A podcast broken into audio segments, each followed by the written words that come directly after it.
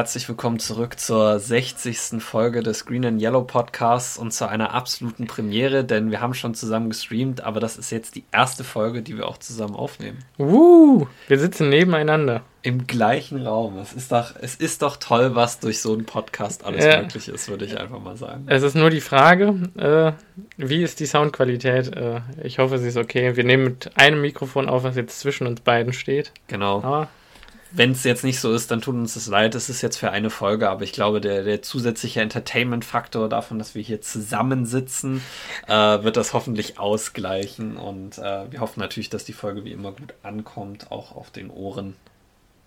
Ja, also, aber falls äh, unser Hater hier jetzt hier zuhören sollte, dann melde dich gerne und erklär uns nochmal. Der lebt auch so ein bisschen rent-free bei uns im Kopf irgendwie. Ja. Der, der, also diese, diese Apple Music Rezession, wo er irgendwie geschrieben hat, dass wir so von oben herab und nicht auf den Punkt kommen würden. Also, also wir kommen schon nicht auf den Punkt, glaube ich. Ja, also wir labern viel, aber ja. es ist ja nicht so, dass wir drum herum labern. Also es hat ja meistens schon auch irgendwo einen Inhalt. Aber naja, gut, das ist, ist da jetzt auch mal dahingestellt. Äh, also melde dich, falls, falls du das jetzt hörst. Genau. Wir sind immer ja bereit für, für gute Kritik, aber genau. die Kritik war einfach nicht hilfreich, sagen wir es mal so. Genau, weil wir wissen nicht so ganz, wie wir damit umgehen sollen. Ja, was gemeint ist. Ja, genau. genau. Ja. Aber es geht ja heute am Ende auch nicht um äh, unsere Apple Music Bewertung, falls das jemand noch ändern möchte, ihr könnt das natürlich uns auch gerne bewerten, äh, ja. sowohl auf Apple Music als auch auf Spotify. Aber es geht uns heute natürlich hauptsächlich wieder um die Packers. Ähm, und bevor wir gleich in den großen Teil unserer heutigen Folge einsteigen, äh, wollen wir einfach noch ganz kurz über die zwei Neuverpflichtungen quatschen. Ich fange einfach mal an. Ich habe tatsächlich den Namen von dem Corner wieder vergessen. Oh Gott, ich äh, auch. Jaquai Nixon oder irgendwie so. Die ja. Packers haben einen ehemaligen Cornerback von den Raiders gesigned. Ganz kurz, Special Teams Guy, äh, auch bei Rich äh, Bisaccia. Ähm, in den Special Teams äh, hat er sehr viele Snaps gespielt, irgendwie gar nicht, was ich vorhin vorgelesen habe, äh, über 300 in den letzten Jahren. Hast ähm, du nicht 600 ähm, gesagt? Oder über 600 in den letzten drei Jahren. Ja. Äh, der ist auf jeden Fall ein, ein, ein Special-Teamer, wie wir ihn brauchten. Und mehr gibt es da auch ja. eigentlich noch nichts zu, zu sagen. Keyshawn Nixon. Also ich denke mal, wir wissen beide nicht so viel nee. darüber, äh, wie er dann tatsächlich als Cornerback spielt. Ich hoffe auch, dass er nicht als Cornerback aufs Feld muss. Das wäre ideal. Also. Ähm, aber ich meine, wenn, wenn er, also hoffen wir, dass er ein solider Cornerback 6 oder 7 ist dann. Genau. Also. Der aber Special Teams Upside bringt. Aber ich glaube, die wichtigere Verpflichtung oder die, die mehr Wellen geschlagen hat, das war auf jeden Fall die von Jaron Reed, äh, dem Defensive Tackle, äh, gedraftet von den Seattle Seahawks, äh, jetzt zuletzt gespielt bei den Kansas City Chiefs. Äh, ein großer äh, Defensive Lineman, also so ein bisschen Defensive Tackle-Style ähm, der vor allen Dingen über eine sehr starke Laufverteidigung, äh, glaube ich, seinen Wert äh, zu den Packers bringen wird. Ja, also das war, ich weiß noch damals, äh, als er gedraftet wurde, das müsste jetzt fünf oder sechs Jahre her sein, ich weiß es gerade nicht mehr genau. Ich war jedenfalls großer Fan von ihm damals. Äh, er hat die Interior Defensive Line von Alabama zusammen mit A. Sean Robinson äh, gebildet, den Nose Tackle, den oh. wir von äh, den Lions kennen äh, ja. unter anderem. Ich weiß gar nicht, von wem er gedraftet wurde. Ich glaube, er wurde sogar von den Lions gedraftet. Kann auf jeden Fall sein. Und damals war A schon deutlich beliebter. Das war genau im Prinzip, äh, wenn man jetzt zurückblickt, ähm, wie die beiden Georgia Defensive Linemen, also Devontae Wyatt und wie heißt denn der große nochmal? Jordan Davis. Genau, Jordan Davis. Äh, dass irgendwie A. Sean Robinson auch eher so der freakische Athlet war, natürlich nicht auf einem Niveau von einem Jordan Davis, aber ja. Zumindest mal in die Richtung. Äh, Keiner ist auf dem Niveau von einem Jordan Davis. Nein. Ähm, ja, es war zumindest in die Richtung, würde ich jetzt mal behaupten. Und äh, ja, Jaron Reed war so ein bisschen der undersized ja, Sidekick und hat dann irgendwie die größere Karriere gemacht. Also der hat wirklich eine gute Pressure Rate. Ich habe sie gerade nicht vor Augen. Also der bringt auch Pass Rush sogar in die Defensive Line rein. Ähm, das hatte ich auch damals schon äh, gedacht. Ja. Also pre-Draft dachte ich mir damals schon, das wäre eigentlich ganz cool, wenn die Packers ihn holen würden. Aber ich dachte damals nicht, dass er ein First-Round-Pick wert wäre. Ähm, war dann doch eigentlich und ich glaube, äh, der wird contributen. Der ist, glaube ich, jetzt 28 oder 29 Jahre alt. Ähm, natürlich in erster Linie Run Defender, aber eben auch äh, sehr, sehr, sehr solider Pass Rusher. Ich würde ihn nicht einen herausragenden Pass Rusher nennen, aber schon einen guten. Ja. Ja. Ich gucke mir jetzt hier gerade äh, seine Stats an und sehe tatsächlich nirgendwo die. Ach doch, hier die QB Sacks.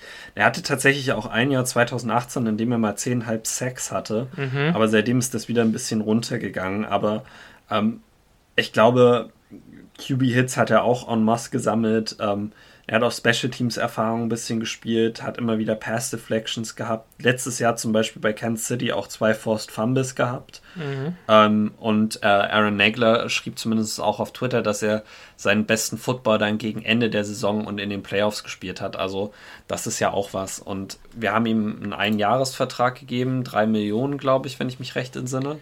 Ähm, ja, ich glaube sogar ein bisschen mehr, vier oder fünf. Ich wollte es eigentlich gerade geöffnet haben, habe ich aber tatsächlich dann vergessen. Ja. Äh, es ist auf jeden Fall jetzt nicht so ein brutaler Vertrag, dass man den als, als schlecht einschätzen müsste.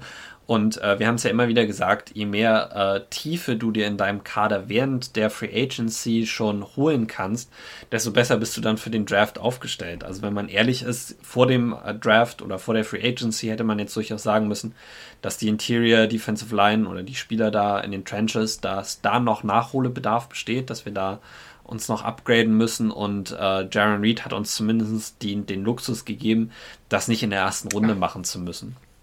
Also er hat 2022 äh, einen offiziellen Cap-Hit für die Packers von 1,758 Millionen ähm, und ein Dead Cap Hit, das heißt also ein Void Jahr, hängt noch dran, 2023 von 1,49 äh, Millionen US-Dollar. Das heißt, wir bezahlen ihm wirklich sehr wenig, stelle ich hier also gerade also das fest. sind ungefähr 3 Millionen, bisschen 3,2. Genau. 3, und ich glaube, es gibt auch noch Incentives, die er irgendwie erreichen kann mit hohen Sack-Zahlen oder so, aber ja. weiß ich jetzt nicht genau. Ist auf jeden Fall äh, ein Schnapper, würde ich mal behaupten. Ja, auf jeden Fall. Also wie gesagt, das ist ein, ein sehr guter Deal. Äh, die Packers machen das, was sie eigentlich auch in den vergangenen Jahren schon gemacht haben und versuchen mit der bestmöglichen Situation in den Draft reinzugehen. Und die bestmögliche Situation in einem Draft ist eigentlich eine, in der du nichts picken musst. Also du hast keine so riesen Needs, die du jetzt unbedingt bedienen musst, sondern kannst dann wirklich Best Player Available nehmen. Gut, aber ich meine, bei den Right Receivern sind wir jetzt ja mhm das sei jetzt mal dahingestellt. Wie gesagt, wir wissen nicht, was da passiert. Ja. Ich weiß, du bist auch sehr hoch auf den Devante Parker Trade eventuell, ja. Der durch den äh, Tyreek Hill Trade zu den äh, Miami Dolphins jetzt auch nochmal realistischer geworden ist. De Devante Parker wäre übrigens, ich glaube, der ist auch gerade 28 oder 29, das weiß ich jetzt gerade nicht mehr. Ähm, hatte, glaube ich, letztes Jahr ein bisschen Injury-Probleme, aber. Immer mal wieder ähm, Injury, ja. auch in den Jahren davor. Ja. Aber an sich eigentlich ein guter Receiver mit guten Händen und, ja. einem, und einem guten Route-Running. Also es gibt auch da noch Möglichkeiten für die Packers vor dem Draft noch Spieler zu adden. Und man darf ja auch nicht vergessen, wir haben ja trotzdem noch Alan Lazar, wir haben trotzdem noch Randall Cobb und wir haben trotzdem noch Amari Rogers, die jetzt alle drei keine Number One Guys sind, das möchte ich ja auch gar nicht sagen. Aber es sind zumindest Spieler, die auch in unsere Offense passen und mit der man auch in der Offense was machen kann. Ich sag mal Alan Lazard und Randall Cobb, da erwarte ich auch dass beide ähm, die 500 Yards auf jeden Fall knacken werden. Ja, also für Alan Lazar ist jetzt auch wirklich die, die Möglichkeit zu zeigen, dass er der Guy ist und dass ja. er nicht jedes Jahr nur einen Einjahresvertrag kriegen will, genau. sondern dass er auch mehr verdient hat. Und muss man sich mal vorstellen, wir haben den vom Jacksonville Jaguars Practice Squad gesigned mhm. und ich glaube, er hat sich in den letzten Jahren legit in die Contention gespielt, einen Zwei- oder Drei-Jahresvertrag bei den Packers untersch also ja. zu unterschreiben. Ja. Insofern, ähm, da ist noch alles möglich. Es gibt auch in der Free Agency noch Optionen. Marcus Verde Scantling jetzt natürlich ja. nicht mehr, das sollte man auch noch weh. mal kurz ansprechen. Es tut irgendwo weh, aber es, es sind die erwarteten 10 Millionen pro Jahr, bei denen ich immer noch sagen würde, ich bin mir nicht ja. sicher, ob er es wirklich wert ist. Und er hat auch, also drei Jahre 30 Millionen ist natürlich erstmal der Deal, aber kann tatsächlich mit Incentives bis zu drei Jahre 36 Millionen hochgehen. 13 Millionen ist definitiv ein Overpay für MWS. Ja. Ähm, das, also wie gesagt, da kann ich auch verstehen, dass die Packers da nicht zugeschlagen haben. Ähm, am Ende die Chiefs brauchten ihn auch. Also wir brauchen ja. ihn zwar auch, will ich jetzt nicht sagen, aber äh, ich glaube, wenn man sich die letzten Jahre bei den Packers angeguckt hat, es ist ja auch so, ein großer Vorteil von zum Beispiel einem Jaron Reed ist, dass er auch kaum Spiel verpasst hat, bis auf seine sechs Spiele äh, Suspendierung. Ähm, MWS hat immer mal wieder auch Spiele verpasst. Also verletzungsanfällig war er am Ende und das musst du auch immer mit einrechnen, wenn du dann jemandem so, so einen großen Vertrag gibst. So sieht's aus. Ähm, ja, sollen wir dann direkt in die Mock Drafts reinspringen? Ich wollte gerade sagen, ähm, da es sonst nicht viel anderes zu berichten gerade gibt, der Free Agency Markt ist ja für die Packers gerade ein bisschen ruhiger geworden, haben wir uns gedacht, machen wir heute noch mal ein bisschen ausführlichere Mock Drafts, äh, die ein bisschen begründeter sind und alles und ähm, werden dann auch, wollen wir gleich anfangen. Ich würde sagen, Simon, möchtest du einfach? Ja, ich fange einfach mal an. Als erstes. Ich bin, da muss man dazu sagen, ich bin nicht so zufrieden mit meinem äh, Draft insgesamt. Ich bin ein wenig greedy geworden, weil am Anfang alles genauso gefallen ist, wie ich es wollte und dann, ähm, ja. Man muss auch dazu sagen, dass wir gerade noch zusammen einen hier gemacht haben, der uns beiden, glaube ich, deutlich besser gefallen ja. hätte, aber den können wir uns ja für mal später aufheben. Ja, genau. Also was habe ich getan? Ähm, der erste Schritt, den ich noch, ich fange einfach sofort an. Der erste Schritt, den ich notiert habe, ist ähm, nach Pick 11 in dem Draft, den ich gemacht habe. Also wir simulieren den über Pro Football Focus, haben wir, glaube ich, letzte Woche auch schon gesagt. Ähm, während Houston mit Pick 12 on the clock war, dachte ich mir, oh, es ist ja noch gar kein Wide Receiver vom Board gegangen. Ähm, ich glaube, dann kommt an Pick 14 Baltimore, die ab und zu mal einen Wide Receiver nehmen und 15, 16 Philadelphia, da ist eigentlich auch immer ein Wide Receiver dabei. Wide Receiver. Ähm, ergibt auch Sinn, dachte ich mir. Äh, Wo man da auch bei. bei äh Ach so, Minnesota ist Pick 12, genau, und die haben keinen Wide Receiver gepickt. Genau. Und Pick 13 wollte ich mir dann von den Houston Texans aneignen. Hab dann mit dem Draft Compensation Chart äh, abgecheckt, was es kosten würde, von Pick 22 nach Pick 13 hoch zu traden. Und das waren eben Pick 22 und Pick 59, also unser späterer Zweitrunden-Pick. Ähm, habe es angeboten und es wurde akzeptiert. Ja, also es ist natürlich, äh, in der ersten Sekunde tut das ein bisschen weh, weil man ja diese Zweitrunden-Picks auch haben möchte. Aber wenn du den Leuten verrätst, wen du da genommen hast, mhm. verblasst das eigentlich auch vollkommen. Ja, genau. Also ich, deshalb, ich bin auch mit dem Pick sehr zufrieden. Also die Packers selecten dann mit dem äh, 13. Overall-Pick äh, im 2022 NFL Draft äh, Wide Receiver Drake London aus USC. Ähm, ja, er ist 20 Jahre alt, 6 Fuß 5 groß, hat noch keinen RAS äh, weil er nicht am Combine teilnehmen konnte aufgrund eines gebrochenen Knöchels in Woche 8 der College-Saison. Ähm, ja, der, ich glaube, der Pro Day von ähm, Drake London müsste nächsten Mittwoch sein. Bin ich gespannt, was dann da passiert. Ob er da könnte, dann participated. Ja, der wird auf jeden Fall teilnehmen, aber es ist halt die Frage, wie es seinem Draft-Stock tut. Ob er dann schlecht testet, weil er eben noch nicht so lange wieder fit ist, oder ob er gut testet und dann vielleicht sich in die Top 10 hochwirbelt.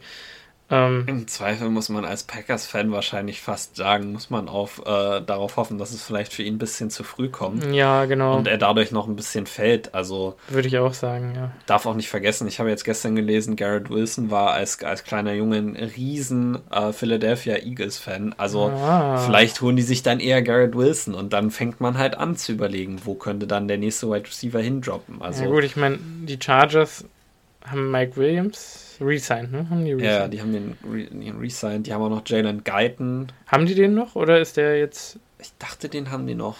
Weil Guyton. Keenan Allen haben sie auch noch. Genau, merkt euch auf jeden Fall, die Andre Guyton heißt der, glaube ich. Die Andre Guyton. Ja, ein Deep Threat. Äh, merkt euch den Namen, falls er aus irgendeinem Grund Free Agent wird. Äh, den möchte ich unbedingt auch gerne bei den Packers haben. Ach, vielleicht haben sie ihn auch noch nicht resigned, ich bin mir gar nicht sicher. Ich meine nämlich, dass der. Ähm, kann sein, dass sie ihn tendern konnten oder so. Dann aber ja, habe ich mich tatsächlich nicht weiter mit beschäftigt. Jedenfalls Drake London haben wir letzte Woche und vorletzte Woche schon angeschnitten jeweils, oder?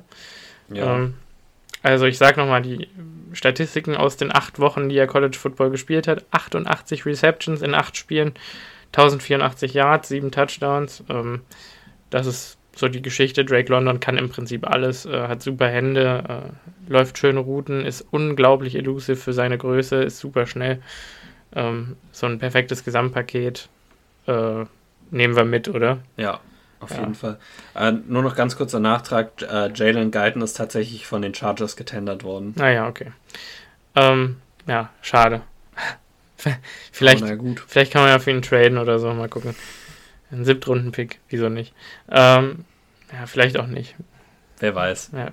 Ähm, nun denn, also erstmal haben wir unseren Wide Receiver 1 ich sagen. im Draft äh, geholt. Und das mit brauchen dem wir auch. Pick, den wir für Devante Adams bekommen haben, holen wir uns hoffentlich seinen Nachfolger. Genau. Also mit beiden in Kombination eigentlich. Genau, stimmt. Ja. Ähm, gut, und dann war natürlich der zweite Schritt, gucken, wer ist an Pick 28 available. Ähm, tatsächlich war Chris Olave da noch äh, da, also der Wide Receiver von Ohio State. Ähm, und ich habe wirklich gezuckt, ob ich den nicht auch noch mitnehmen soll. Könnt ihr mir ja mal schreiben, was ihr davon halten würdet, wenn wir Double Down on Wide Receiver gehen würden in der ersten Runde des 2022er NFL Drafts. Also ich meine, die Kombination wäre natürlich cool. Drake London als physisches Monster und Chris Olave als Nummer 2 dazu, einer der besten Route Runner der Klasse. Also ich bin also, ja, ich habe ja auch schon mehrfach gesagt, dass ich eigentlich kein großer Fan davon bin, zwei Receiver in der ersten Runde zu nehmen, wenn man da auch andere Needs bedienen könnte, die die Packers durchaus auch mhm. haben. Aber Drake London und Chris Olave im gleichen Draft, ich glaube, das wäre wirklich, ja, das wäre wahrscheinlich wirklich fast ein Home Run und wenn die ja. sich beide so entwickeln, wie man das oder wie es jetzt aussieht, was sie für ein Potenzial haben, dann wird unser Wide Receiver Core wahrscheinlich besser aufgestellt sein als davor. Genau. Und da bin ich bereits greedy geworden. Also verzeiht es mir, ich habe ihn tatsächlich nicht gedraftet. Falls sich mir nochmal die Möglichkeit bietet, irgendwann mache ich es vielleicht. Wir hatten eben bei dem anderen Draft auch die Möglichkeit, haben es aber nicht gemacht. Ja. Haben es aber generell klüger gelöst, da würde ich mal behaupten. Auf jeden Fall. Ähm, ja, jedenfalls war ich dann an Pick 28 und dachte, hm, Chris Olave ist noch da. Louis Sein ist noch da. Louis Sein, der Safety aus Georgia. Ähm, und ich dachte mir, Cincinnati hat angeklopft und gefragt, äh, ob sie Pick 31 gegen 28 tauschen können.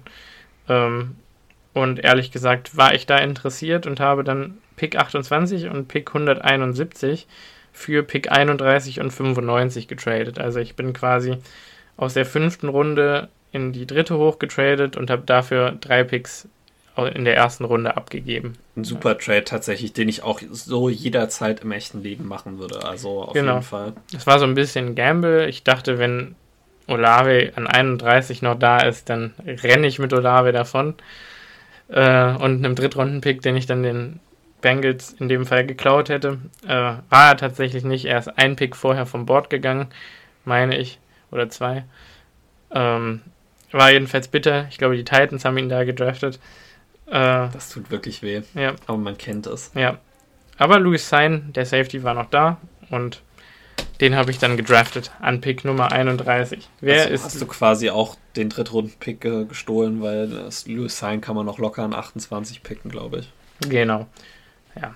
Also, wer ist Louis Sein? Äh, ist eine interessante Frage. Ein interessanter Spieler. Also, äh, er hat einen 9,78er Unofficial ähm, ja, Relative Athletic Score, also einen ziemlich guten. Er ist ein ja. biestiger Athlet, auch wenn der Score wahrscheinlich noch mal ein bisschen runtergeht. Offiziell, den habe ich aber tatsächlich nicht gefunden. Aber die sind aktuell alle noch also inoffiziell. Ja. Ich glaube, selbst wenn, geht der nicht unter eine 9,3. Nein, also der ist, der ist schon einer der besten Safety-Athleten, ja. die so aus dem Draft gekommen sind in den letzten Jahrzehnten, ja. würde ich fast sagen. Ähm, ja, 6 Fuß 2 groß, wiegt genau 200 Pfund oder ja, hat ein ziemlich großartiges Explosion Grade, heißt also ähm, Broad Jump und äh, also Weit- und Hochsprung genau, waren wirklich ja. sehr gut. Ähm, ist einen 4,38er vor die Yard Dash gelaufen. Ähm, ja, ist extrem explosiv und schnell, äh, muss aber in meinen Augen vielleicht ein paar Kilogramm noch drauf schmeißen, ja. ähm, um sich nicht zu verletzen. Äh, genau, um dauerhaft diese, diese Position in der NFL mit den vielen Tackling-Verpflichtungen, äh, genau, die genau. damit einhergehen, erfüllen zu können. Ja, also er, genau, er ist ein, harter, ein wirklich harter Hitter und da wäre es, glaube ich, äh, relativ wichtig, dass er da ja, Gewicht draufpackt, um dann eben seinen Körper besser instand halten zu können. So. Er war 2021 ein Georgia Bulldog, hatte 73 Tackles, äh, 43 Solo davon, ähm, den Rest dann, die restlichen 30 Combined oder ja, Assisted Tackles. Genau, eine Interception, neun Pass Deflections und einen Touchdown zugelassen. Ähm, spielte 534 seiner Snaps als Deep Safety, heißt also in tief, der Daniel genau, in der Daniel Savage Rolle. 155 Snaps als Box Safety und 118 Snaps als Slot Corner und das ist schon der erste interessante Punkt an Louis Sein oder Louis Sein. Ähm, ja, ich weiß nicht genau, ob man ihn Sein oder Sein ausspricht. Ich ihn Louis Sein aussprechen, ja. glaube ich. Ja, ich glaube, wir nennen ihn ja erstmal Louis Sein. Also, dass er eben sehr äh, versatil ist, also auf verschiedensten Positionen eingesetzt werden kann. Ich dachte mir, wir brauchen ja irgendwie einen Slot Corner und wir gehen mit Daniel Savage und Adrian Amos in die Saison.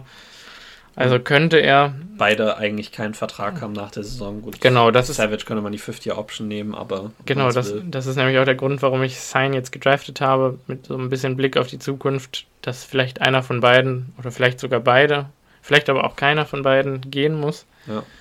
Ähm, es besteht die äh, Möglichkeit, Adrian Amos ist ja auch schon ein bisschen länger in der NFL unterwegs, könnte sein, dass er zu viel Geld will und wir es nicht bezahlen können oder wollen. Ähm, ja, müssen wir sehen. Aber auf jeden Fall, äh, wir wurden ja auch auf Instagram jetzt gefragt, ähm, was wir über diese Slot-Corner-Rolle denken und äh, wie man diese Star-Position, äh, wird das ja in der Packers-Defense genannt, wie man das ausfüllen kann. Und äh, Louis Sein ist da auf jeden Fall äh, der perfekte Spieler, der wie gesagt sowohl als Deep Safety als auch in der Box als auch im Slot gespielt hat. Also ähm, das ist auch so eine Versatility, die du wirklich nicht von vielen Safeties kriegst und es dann auch noch so gut machen. Also ähm, man muss ja auch sagen, der, was man bei ihm auf dem Tape sieht, ist noch mal besser als das, was die Stats äh, vermuten lassen. Ja, genau. Also er hat tatsächlich 1500 Snaps gespielt in seiner dreijährigen Karriere äh, in Georgia und dabei nur elf Tackles verpasst. Also das äh, erzählt so ein bisschen auch die Geschichte. Ist wirklich ein guter Tackler, ah, okay. wirklich ein guter Tackler. Also auch was, was wir in Green Bay ja durchaus gebrauchen können. Genau. Also, da sagen wir ja nicht nein. Genau. Und mit seinem Speed in Kombination könnte er sogar auch Special Teamer werden, denke ich mal. Äh, oder müsste er wahrscheinlich auch in seinem ersten ja. Jahr. Äh, ist ein extrem sicherer Tackler, also wirklich eine extrem schöne Technik auch zu tackeln. Findet immer gute Angles, äh, wenn er einem Ballcarrier entgegensteht, sag ich mal, also wirklich sowohl in der Box als auch in Open Space. Äh, Receiver kommen nicht um den rum. Also manchmal verliert er ein, zwei Yards noch, weil er dann doch ein bisschen leicht ist. Aber äh, ja, er lässt keinen laufen, er prallt nicht ab. Also wirklich nie. Der ist, ist wirklich in, ja, beeindruckend. Auch er ist ja relativ schnell und explosiv und er trifft seine Tackles auch oft mit Full Speed und man denkt sich wirklich, der schießt die Leute da aus dem Leben. Das ist. Ja. Äh, und wenn er dann, wie gesagt, noch ein bisschen Körpermasse zulegen kann und trotzdem sein, sein Tempo behält, dann ist das äh, ein, ein, toller Spieler. Also ja. überleg gerade, mit wem man das vergleichen könnte. Hm. Der so Downfield hittet auch ganz, ganz stark. Mir fällt gerade gar niemand so richtig ein. Also ich habe tatsächlich oft den Vergleich zu Kareem Jackson gelesen. Ja. Ich weiß nicht. Ehemaligen Broncos Safety. Ja. Das könnte ich sehen. Ja. Jackson aber tatsächlich noch ein bisschen kleiner als Louis Seine, also. Ja. Ähm, hm, interessant. Ja. Äh, aber ich weiß nicht, ob ich da mitgehen würde, ehrlich gesagt. Äh, pff, schwer, schwer einen Vergleich zu finden, finde ich. Was ja auch nicht schlimm ist, also. Also ich meine, wenn er sich gut entwickelt. Ich finde, er geht auch tatsächlich sehr, also sein Box-Safety-Playing-Style geht sehr in Richtung den von Adrian Amos und das ist auch in meinen Augen die beste Position für ihn. Also nicht Deep Safety, wie Georgia ihn eingesetzt hat, sondern Box. Äh, da kommen seine Fähigkeiten in meinen Augen am besten zu Tackling. Genau, am Tackling und aber auch an seiner Play Recognition so ein bisschen. Also er liest den Run ziemlich, ziemlich solide, ziemlich sauber. Ähm, weiß eigentlich immer, wo er durch Traffic durchnavigieren muss, um dann Ballcarrier zu stoppen. Jo.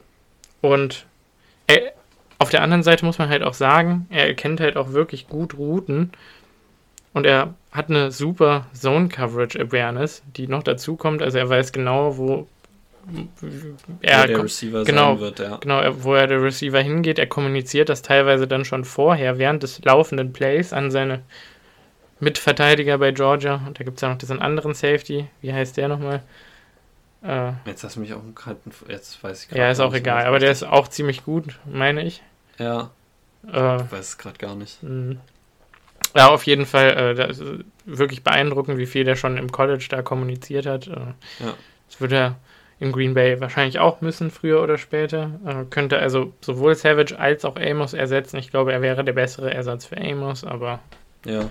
Naja, es gibt einem zumindest die Möglichkeit, dass man nächste Saison schauen kann, was man machen möchte. Also man kann schauen, wen man wirklich ersetzen möchte. Ja. Und besonders ein Spieler, der dieses Verständnis von Guten hat und der das kommunizieren kann, den kannst du immer gebrauchen. Genau.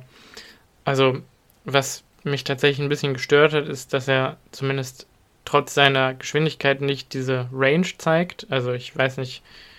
Ja, ähm, diese von Sideline zu Sideline. Genau. Ähm, wie hieß er denn nochmal, dieser Hooker, Malik Hooker, der ja. Safety von Ohio den Colts. State ja. und dann Colts. Und jetzt, genau. glaube ich, bei den Cowboys. Ja, der hatte damals im College so eine unfassbare Sideline-to-Sideline-Range oder auch Eddie Jackson von den Bears.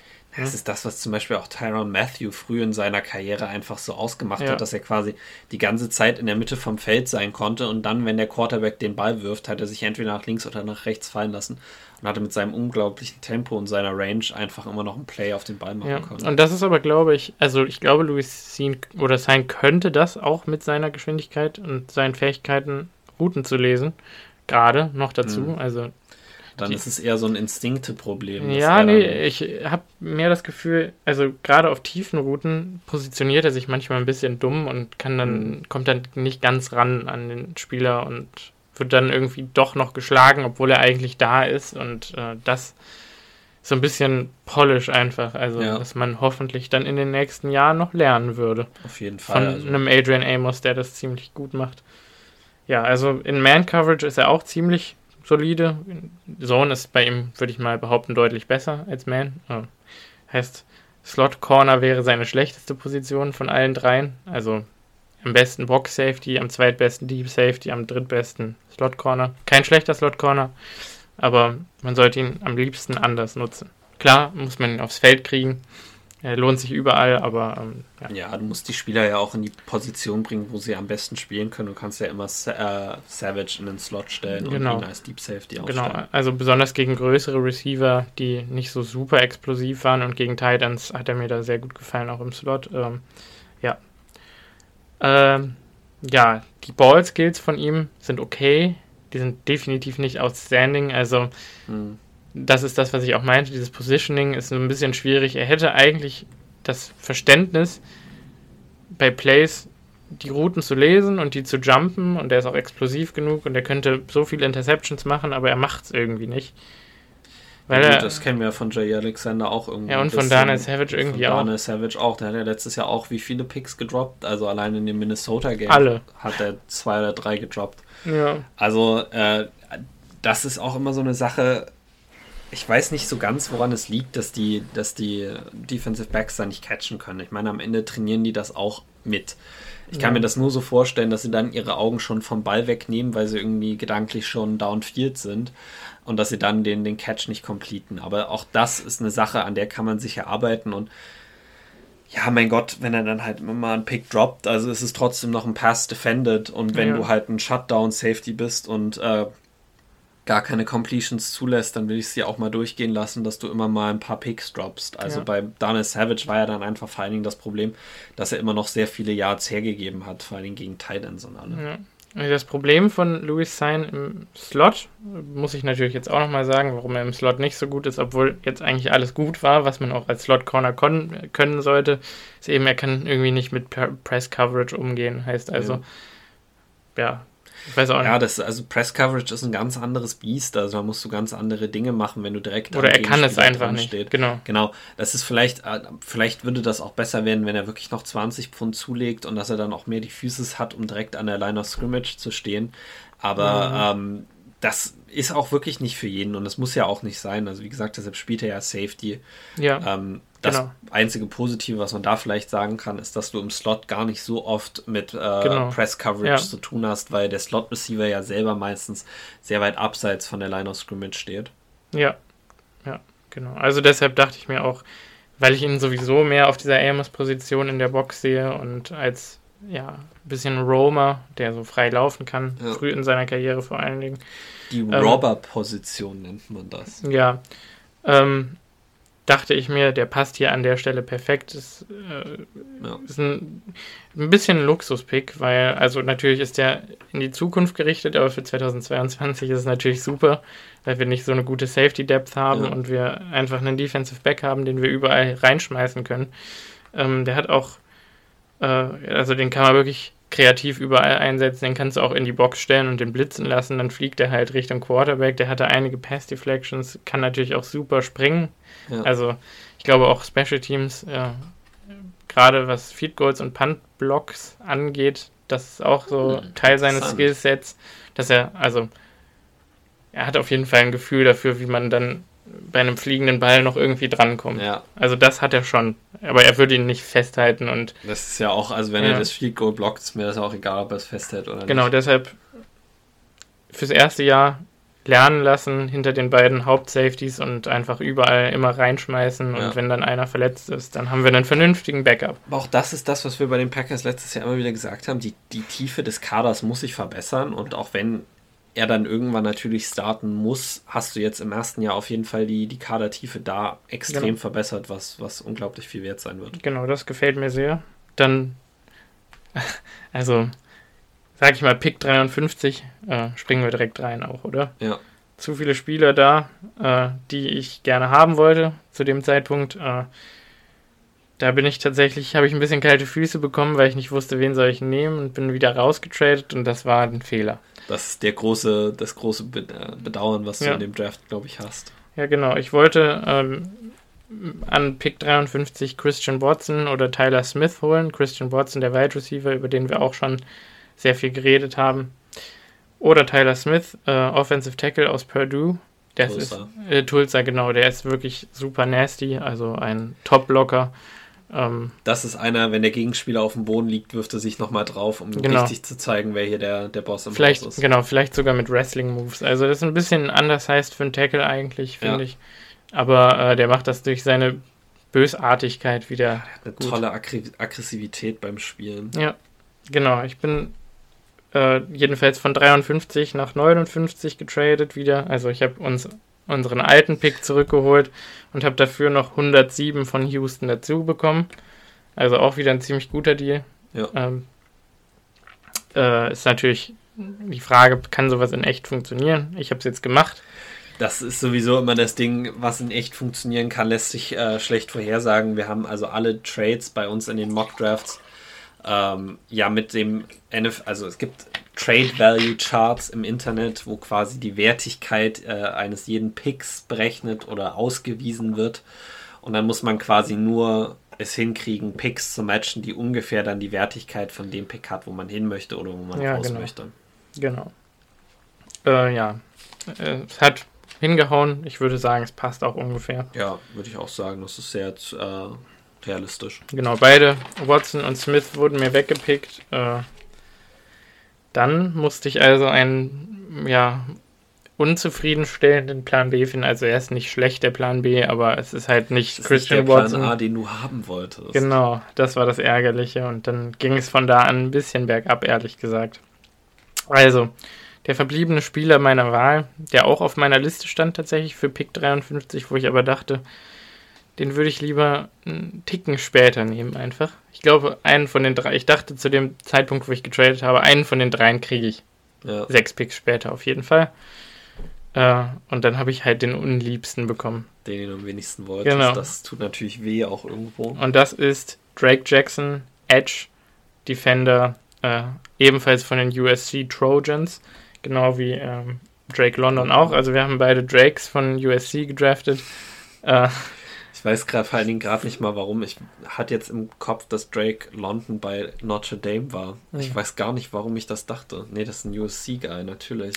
Ja, also vielleicht würde das auch dann äh, Drake, den Musiker, mal anlocken, nach Green Bay zu kommen. vielleicht wäre er dann unser Glücksbringer oder so, wer weiß. Wir haben doch schon, wie heißt der? Lil Wayne. Lil Wayne, ja. also das ist ja nicht, also Drake soll mal schön wegbleiben. Der hat bisher nur mit einem Team irgendwie eine Championship gewonnen. Mit Toronto. Mit den Toronto Raptors. Ansonsten war der immer so ein bisschen ein Curse. Ja.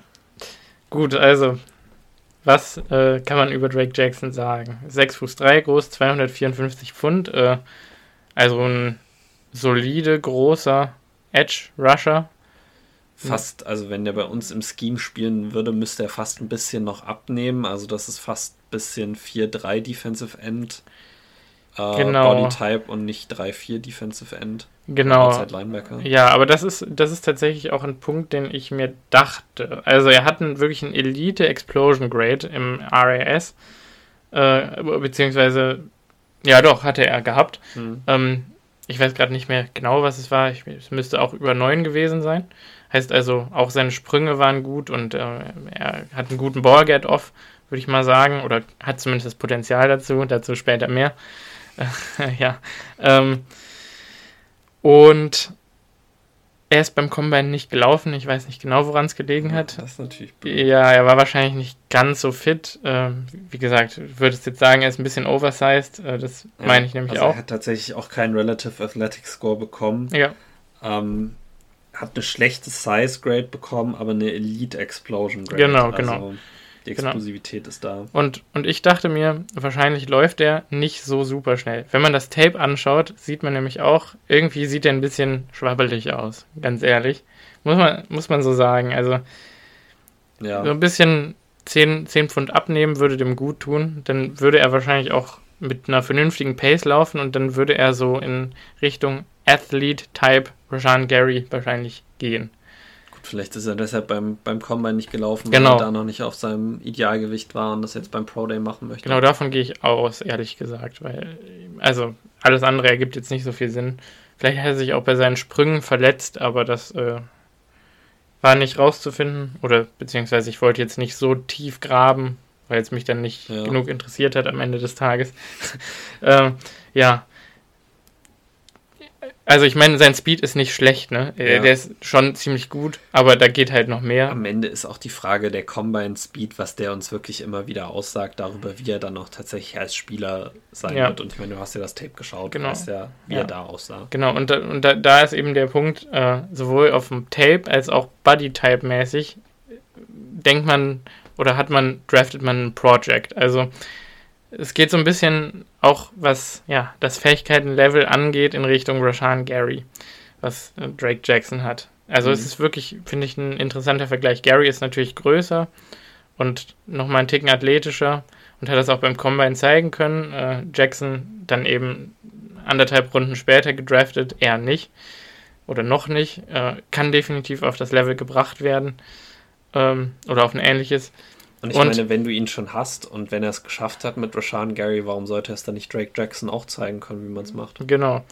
Ähm, hat im Prinzip weder, also er ist, kommt im Moment eher über seinen Speed noch beim Pass Rushen, ähm, macht auch ordentlich Pressure, besonders in wichtigen Momenten, zeigt eigentlich einen extrem starken Motor, also ist immer da, macht immer, gibt immer Feuer, gibt immer Vollgas. Ähm, aber hat halt keine richtig guten Pass-Rush-Moves. Und das ist so ein bisschen problematisch. Ähm, ist super explosiv, aber hat auch keinen perfekt getimten Ball-Get-Off, sondern ist da auch immer ein bisschen spät dran irgendwie. Also nicht immer, aber manchmal, wo man sich fragt, hm, ah, warum machst du es nicht einfach besser? Du hast alles, was du dazu brauchst, mach es doch einfach. Hm, Macht er nicht. Hm. Genau. Das braucht einfach noch ein Jahr oder zwei Coaching wahrscheinlich, bis der Mann äh, uns richtig Production bringt. Aber ich glaube, und da kommt nämlich dann der Punkt, wo er Von Miller-Type Trades hatte, ähm, Bend. Heißt, äh, wenn man mit Speed über die Outside rusht in Richtung Quarterback und man ein bisschen weit außen ist, weil man um den Tackle rumgelaufen ist sozusagen, dann muss man sein Knie beugen und bei dieser Kniebeugen muss man quasi wie ein Running Back einen Cut nach innen machen zum Quarterback und um den Tackle rumkommen und sich nicht aus der Balance bringen lassen, auch nicht hinfallen, weil man ja einen scharfen, eine scharfe Kurve läuft und man darf auch nicht zu viel Speed verlieren, weil sonst ist der Quarterback ab durch die Mitte, man kennt's. Ja. Äh, Gerade bei Preston Smith, der hat nicht so einen guten Band. Ja. Ähm, ja, also der ist wirklich Wahnsinn bei Drake Jackson. Also der kommt um die Kurve wie Von Miller im Prinzip. Ja. Und das hat mich so, also das hat mich überzeugt, diesen ungeschliffenen Rohdiamanten dann am Ende nehmen zu wollen, dass ich dachte, tu den in Weight Room, lass den von Preston und Gary Pass Rush Moves lernen und von mir aus auch von Kenny Clark und Jaron Reed, wir haben erstmal eine vernünftige Defensive Line, der kann sich dahinter entwickeln. Ja. Wie gesagt, in zwei oder drei Jahren haben wir einen Exit aus Prestons Contract. Dann ist wahrscheinlich die Zeit für Drake Jackson gekommen. Also ich bin nicht unzufrieden mit dem Pick, aber es ist nicht mein Plan. Auf jeden Fall. Und man darf auch nicht vergessen, dass wir gerade den äh, ehemaligen Outside Linebackers Coach äh, von den Jacksonville Jaguars bekommen haben, der mit Josh Allen ja eine super Arbeit geleistet hat. Und, und mit Calais Campbell und genau. ähm, Yannick Ngakwe. Telvin Smith. Telvin Smith. Also der hat wirklich auch viel Erfahrung. Dann hast du noch Jerry Montgomery, den D-Line-Coach, ja. der da auch auf jeden Fall mit Erfahrung mitbringt. Ich, ich, ich bin tatsächlich sehr optimistisch gestimmt, so einen Spieler zu holen, der noch ein Projekt ist, an dem man noch, an dem man noch schrauben kann quasi, mhm. ähm, weil wir ihn auch nicht jetzt direkt brauchen. Er muss nicht jetzt direkt bei uns Edge Rusher Number One sein, nee, genau. sondern wir haben den Luxus zu sagen, lern zwei Jahre hinter Preston Smith und dann, wenn wir den Out aus dem Contract haben, dann musst du bereit sein. Ja. Und dass wir ihm die Möglichkeit geben, finde ich, find ich eigentlich sehr interessant. Ja, genau. Und das, ich, ich fand den Fit halt irgendwie ziemlich schön. Ja. Also, und ich könnte mir tatsächlich vorstellen, würden wir ihn draften, dass er, klar, wenn er einen super Camp hat und wenn er bis dahin seinen Körper vernünftig in Bahn gelenkt hat, dass er dann auch sofort Edge Rusher Nummer 3 ist, aber ich könnte mir auch vorstellen, so wie Tipa Nalia am Ende der Saison gespielt hat, dass Tipa da äh, die Nase vorn hätte noch und ähm, das wäre Edge Rusher kannst du nie genug haben. Genau, gute Edge Rusher kannst du nie genug haben und äh, er würde im Zweifelsfall, wenn es unbedingt nötig wäre, würde er auch Production bringen können, würde ich behaupten. Ja. Aber er würde halt so ein bisschen ins kalte Wasser springen müssen und wäre vielleicht nicht von Snap zu Snap immer disruptive von Anfang an, weil eben die Moves einfach nicht da sind. So. Ähm, genau. Pick 92. Äh, habe ich selected Wide Receiver, ja, noch ein Wide Receiver, Romeo Daubs äh, vom Nevada Wolfpack. Äh, ist 6 Fuß 2 groß, wiegt 201 Pfund ähm, hat eine vernünftige Größe, also eigentlich ähnlich, ein bisschen leichter als der Davante Adams, gleich groß wie der Davante Adams. Äh, hat Back-to-Back 1000 Yard-Saisons mit jeweils 7 und 8 Touchdowns äh, erzielen können für Nevada. Bei trotzdem fragwürdigen quarterback oh, mein Gott. muss man sagen. Also, äh, soweit ich weiß, müsste Malik Henry aus Last Chance U vorletztes Jahr äh, mal zwei, drei Spiele für ihn gespielt haben als Quarterback. Noch. Äh, Ach, siehst du, das wusste ich gar ja. nicht. Ähm, ja, der Arme. Ja, es war. Ja, darüber kann man sich jetzt wieder streiten. Ich, ich bin ja also, Fan von Malik Jacksons Arm eigentlich. Äh. Ja, aber der Quarterback drumherum ist ja nicht nur der, also es ist ja nicht nur der Arm, es ist ja auch sein Decision Making, es ist seine Persönlichkeit. Und ja. sein Arm bringt ihn halt alleine nicht weit und bringt seinen Receivern halt dann auch zum Teil jetzt nicht immer was. Ja, ein arrogantes Kind ist er halt, ne? Ja? Ja, ja. ja. Auf jeden Fall. Ja, ein kleines Inglewood-Vorstandkind aus L.A., ja. Ja, ja, so ist es. Das ist absolut so. Das würde unser Hater uns wahrscheinlich auch vorwerfen. So, also, äh, was hat, was hat Romeo Daubs? Äh, Daubs? Ähm, er ist, hat ein, in allererster Linie ist er wirklich ein guter Punt-Returner, also ein Punt-Returner vor allen Dingen. Da auch sehr erfolgreich. Ähm, ich weiß gerade nicht, wie viele Touchdowns er gemacht hat oder ob er überhaupt Touchdowns gemacht hat, aber er hat definitiv sehr viele Yards erzielt und ich habe viele Returns gesehen und die waren wirklich sehr gut. Ähm, das würde schon mal eine Komponente sein, die er wahrscheinlich sofort für die Packers übernehmen könnte. Was ja auch schon was ist, genau. was, man, was man gerne mal hätte. Dann habe ich äh, an, bei mehreren Adressen gelesen, dass er Gunner-Potenzial hat, äh, was zusätzlich interessant ist. Das führt mich zu dem Punkt Speed. Das ist ein relativ schneller Spieler. Ähm, Gerade tatsächlich auch sein RAS nicht aufgeschrieben. Ich meine, er ist eine 4-4-3 40-Yard-Dash gelaufen, also hat ungefähr 4-4-Speed, also ist sehr schnell. Nicht, ja. nicht herausragend schnell, aber schon ziemlich schnell. Ähm, ja. Und hat vor allen Dingen einen schönen Explosion Break gehabt, soweit ich das weiß. Ähm, der sich vor allen Dingen auch ja, in seinem Release von der Line of Scrimmage so ein bisschen wieder spiegeln lässt. Äh, ja, er struggelt etwas gegen Bump and Run und Press Coverage, äh, was in meinen Augen coachable ist. Äh, das wurde Davante Adams tatsächlich damals auch angekreidet, als wir ihn gedraftet haben. Äh, ja. Das ist, ja, er ist der Beste dagegen geworden in zwei Jahren. Äh, wieso sollte Romeo Daubs nicht auch besser werden, zumindest? Auf jeden Fall. Also der Release stimmt schon mal. Wenn er dann noch ein bisschen Technik gegen Bump and Run entwickelt, äh, dann ja, super. Äh, ja, er ist wirklich extrem explosiv bei Richtungswechsel, hat sehr schöne, also, oder läuft sehr schöne Cuts mit und ohne Ball, er läuft besonders schöne diepe Routen, also da kommen bei Double Moves die Cuts besonders zum Tragen, würde ich mal behaupten. Äh, oh ja, der, der, also die Double Moves sind sehr schön. Ja, genau. Also hat starke, medium und tiefe Routen. Äh, kurz geht da noch ein bisschen was. Das ist dann eben dieses Bump-and-Run-Problem so ein bisschen. Und auch dass er irgendwie nicht so viele Slants gelaufen ist und nicht so viele Ins und Outs und Shallows und was auch immer. Also da müsste definitiv trainiert werden. Gut, dass wir einen Experten dafür in Randall Cobb in diesem Team haben. Ja. Also, also, das darf man auch wirklich nicht unterschätzen, wie wichtig diese Veterans sind, besonders genau. weil sie diesen Prozess schon mal durchlaufen haben und da auch äh, helfen können. Und Randall Cobb ist auch einer, der das gerne tut. Ja. Das darf man ja auch nicht vergessen. Genau.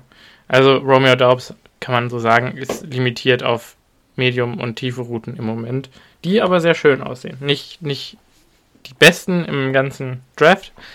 Ähm, da laufen meiner Meinung nach dann Christian Watson, Drake London, Chris Olave, auch ein Garrett Wilson und John Match die schönere Routen, aber mein Gott. Ich meine, äh, wir sind ja an Pick 92. Genau. Also Genau.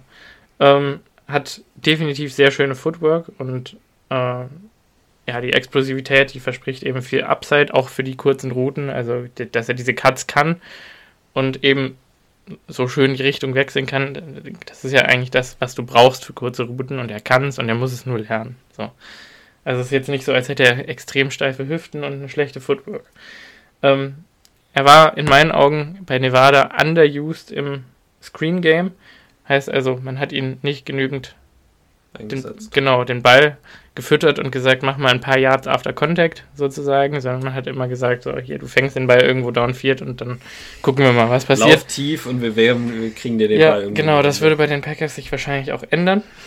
Äh, ja, was mich gestört hat, war, er spielt nicht besonders physisch, trotz seiner Größe. Er könnte quasi am Point of Catch aggressiver sein und die Größe besser nutzen. Also ich meine, er ist nicht super groß, er ist 6 Fuß 2, auch nicht super klein. Ja. Das kann man nutzen. Auf jeden Fall eine dezente Größe. Ja, also. Ist trotzdem ja fast 1,90 groß. Also ja, genau, deshalb. Also sollte man mehr erwarten können.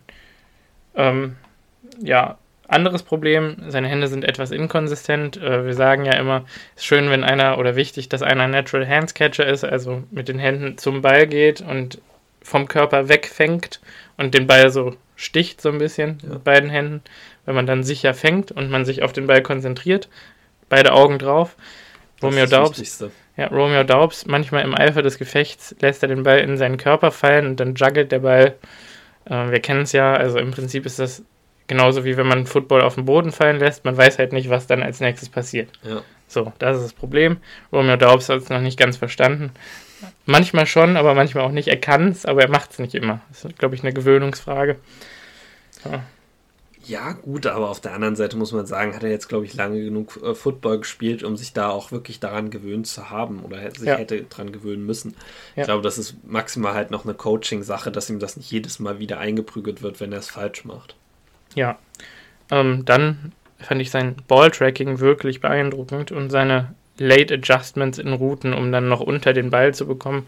Ich weiß nicht mehr, wer sein Quarterback ist. War das Carson? Carson Strong. Ja, Carson Strong. Also hat wirklich einen dem Namen entsprechenden starken Arm, aber äh, irgendwie, also der Arm ist zwar stark, aber sehr inkonsistent und äh, ich glaube, mit einem vernünftigeren Quarterback hätte Romeo Dobbs da deutlich mehr äh, noch aus seiner College-Karriere machen können. Ähm, naja, jedenfalls musste er sich oft an Carson Strongs inakkurate, tiefe Bälle anpassen und das konnte er auch sehr gut. Er hat äh, schöne Late Hands auch gezeigt, mehrfach und dann auch mit den Händen gefangen. Also da, wo man es dann am wichtigsten von ihm brauchen würde und die Catches, die die schwierigsten sind, die fängt er dann mit Hands und nicht mit Körper. Was mich verwirrt. Also, ja, wollte ich gerade sagen. So Slants lässt er dann irgendwie in seine Nummer reinbumpen und dann juggelt er sie beim Weiterlaufen. Vor allen Dingen, weil das ja Pässe, also, Pässe über die Mitte sind, die du noch mehr mit den Händen fangen musst, weil wenn yes. du die mit dem Körper fängst und der bei dir rausspringt, dann ist er gleich beim Linebacker. Ja, also. also es ist Quatsch irgendwie und ich glaube, es ist definitiv coachable und das kann man, glaube ich, auch über den Sommer coachen, ehrlich gesagt, weil es einfach Blödsinn ist und wenn es vernünftig angegangen wird, dann müsste es verschwinden. So.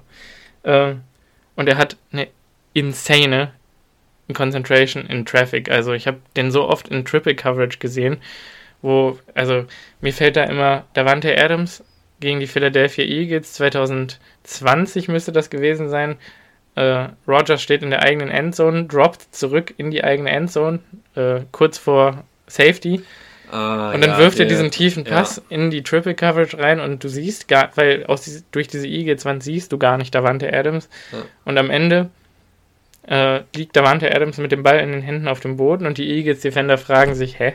Wie, wie ist das jetzt gerade passiert? Ja, genau. Und ja. so solche Catches hat Romeo Daubs teilweise auch dabei und das äh, ja, war, äh, hat Freude bereitet. Ich muss auch tatsächlich sagen, dass ich ein, zwei Mal äh, early on eine Comparison gesehen habe äh, von ihm zu einem ganz frühen Devante Adams, äh, besonders auch wegen den Hands und, und everything. Mhm. Ja, die Hände von Devante waren auch nicht immer so gut, wie sie ich wollte gerade sagen, das hat sich dann auch geändert. Genau, deshalb bin ich da relativ zuversichtlich, dass Romeo ein sehr interessanter Spieler für die Packers sein könnte. Jetzt, wo ich nochmal drüber nachdenke, hätten wir den eben auch mitnehmen können. Ja, hätten wir auch. Aber, aber passt auch so. Ja, glaube ich auch. passt auch so. Ähm, ja, mit Pick 95 äh, habe ich mir dann Offensive Tackle Rashid Walker aus Penn State besorgt. Der ist 6 Fuß 5,5 groß, wiegt 320 Pfund. Äh, ihr merkt schon, der Typ ist ein Klotz. Äh, Big Mauler Offensive Tackle nennt man den Playing Style, denke ich mal. Also er ist ja. nicht besonders schnell und ja, sondern eben schwer und hat einen ja, starken Körper. Er überpowert dich eher, als dass er dich mit seiner Athletik genau. irgendwie schlägt. Hat aber extrem gute Kicks in Pass Protection, heißt also, äh, Kicks haben wir, glaube ich, letztes Jahr schon mal erklärt, aber seitdem sind ja viele neu dazugekommen. Äh, wenn man, wenn der Quarterback einen Dropback macht, also ein One-Step, Three-Step, Five-Step oder Seven-Step Dropback, ist das quasi, der Quarterback kriegt einen Snap, Mhm. Geht die Schritte zurück. Genau, entweder One. Ein Schritt, drei ja. Schritte, fünf Schritte, sieben Schritte. Genau, und äh, die Offensive Line bewegt sich dann ja mit nach hinten. Genau. So ein bisschen. Und Bildet die Pocket um ihn herum. Genau, droppt im Prinzip mit zurück.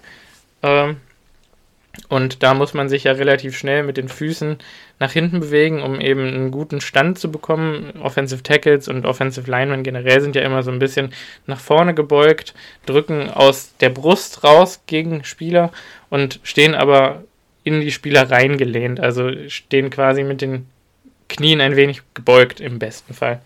Also mit geringem Pad-Level, um sich wenig angreifbar zu machen, um dem Edge Rusher wenig Fläche zu bieten.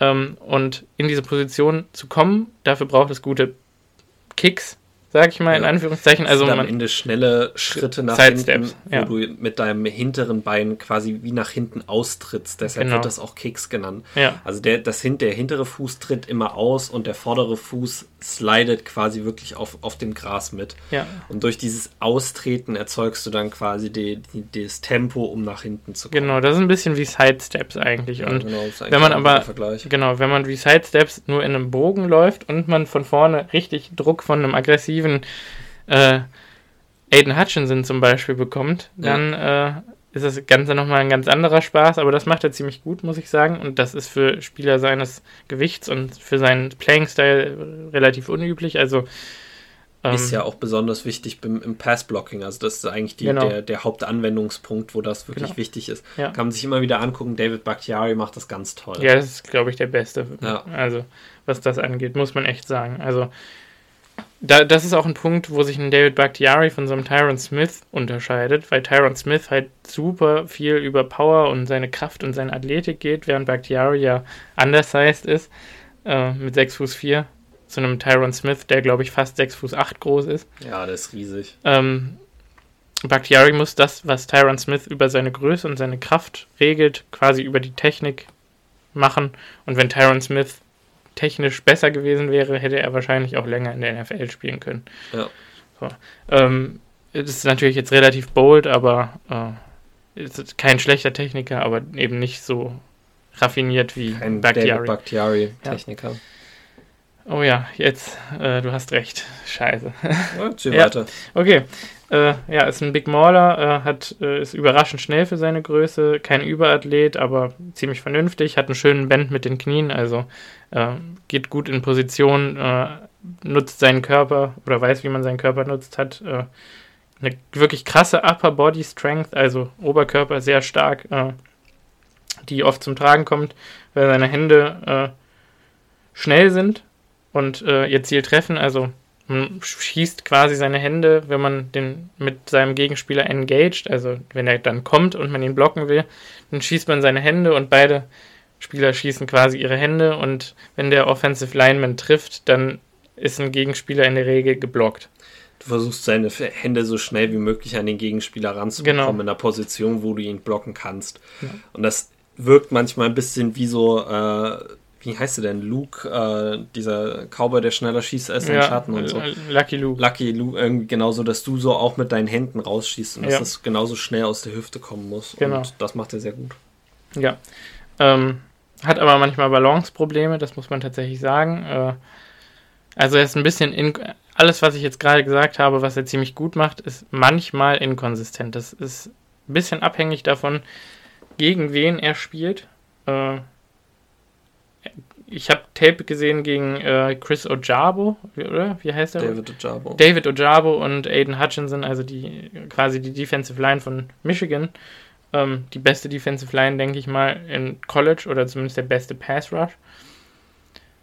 Ja, beste ja, D-Line wahrscheinlich Georgia. Ja, genau. Aber bester Pass Rush, weiß nicht, könnte eventuell auch an Michigan gehen, ja. Ja. Ähm, gefährlicher Pass Rush auf jeden Fall. Äh, NFL-Kaliber Pass Rush.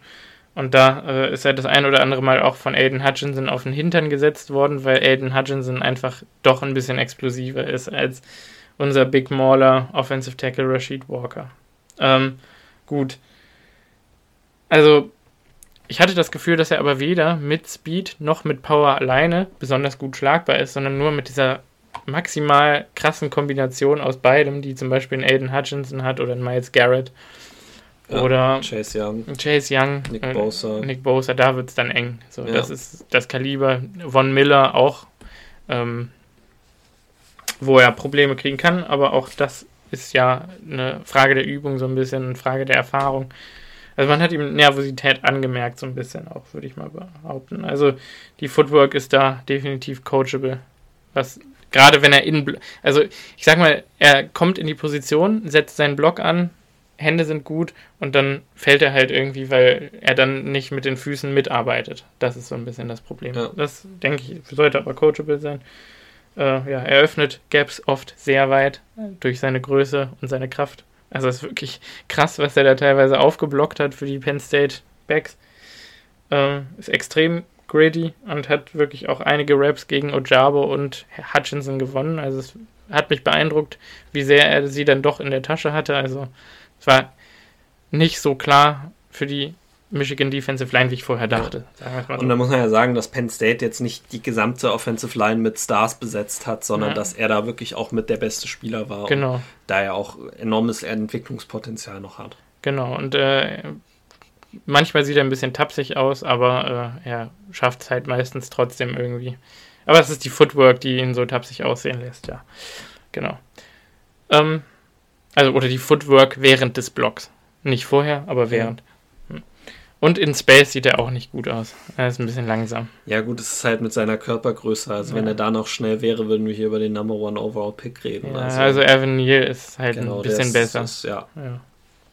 Gut. Pick 107. Äh, Tight End Kate Otten äh, aus Washington. 6 Fuß 5 groß, 280 Pfund schwer. Äh, ist ein twitchy Tight End, also ähm, relativ explosiv für seine Größe, würde ich Wollte sagen. Ich gerade sagen, also bei 280 Pfund hätte ich da jetzt nicht auf explosiv getippt. Ja, mit, also Short Area Explosiveness ja. würde ich mal sagen, also so er beschleunigt sehr schnell, aber dann okay, wird also er nicht. Er ist schnell von 0 auf 100, aber mehr als 100 geht dann auch. Genau, nicht. also es, und 100 ist auch nicht besonders hoch bei ihm. Ja. Also er ist nicht super schnell. Also ja. sehr schnell von 0 auf 50, aber nicht höher als 50. Genau, okay. genau, so könnte man es vielleicht sagen, genau. Ähm, ja, er kann aber dadurch gerade auch äh, Yards after Catch kreieren, dass er äh, ja, so explosiv ist dann doch. Ähm, ja, hat solide Hände, nutzt seine Größe am Point of Catch, äh, würde ich mal sagen, ziemlich gut aus. Also er weiß, wie er seinen Körper einsetzt. Ist ein solider Blocker, äh, sehr aggressiv und kompetitiv, aber eben nicht der beste Blocker dieser Klasse. Aber schon ein ziemlich guter Run-Blocker auch. Ähm, ja. Ist. Äh, achso, läuft keine tiefen Routen gut. Ja, naja, das, das ist er halt einfach nicht. Ja. ja. Also ich meine, so eine Seam-Route, die dann sich tief entwickelt, vielleicht, wo er dann explodiert vom Linebacker weg, dann kriegt er den Ball und läuft dann noch 30 Yards mit dem Ball, das könnte ja. funktionieren, dann wird er halt von hinten gecatcht. Gut, aber das Ding ist, du wirst ja. wenig Titans finden, die extrem explosiv sind und diese Downfield-Routen wirklich gut können. Ja, also das ist ja David Njoku, ja, ja, die, die Heaven Engram. Selbst die können das nicht konstant. Noah Fant, Noah Fant kann das konstant ja, okay, in meinen Augen. Noah Fant ist ein sehr bestimmt. Ähm, ja, ja, hat also könnte von mir aus noch ein paar Pfund zunehmen an den Beinen. Das würde natürlich seinem Speed nicht unbedingt gut tun. Ja ähm, gut, aber wenn der Top-End-Speed eh nicht so hoch ist, genau, dann, dann kannst du da auch ein bisschen was also, noch wegnehmen ja. und äh, dann ihn zu einem noch krasseren Blocker machen.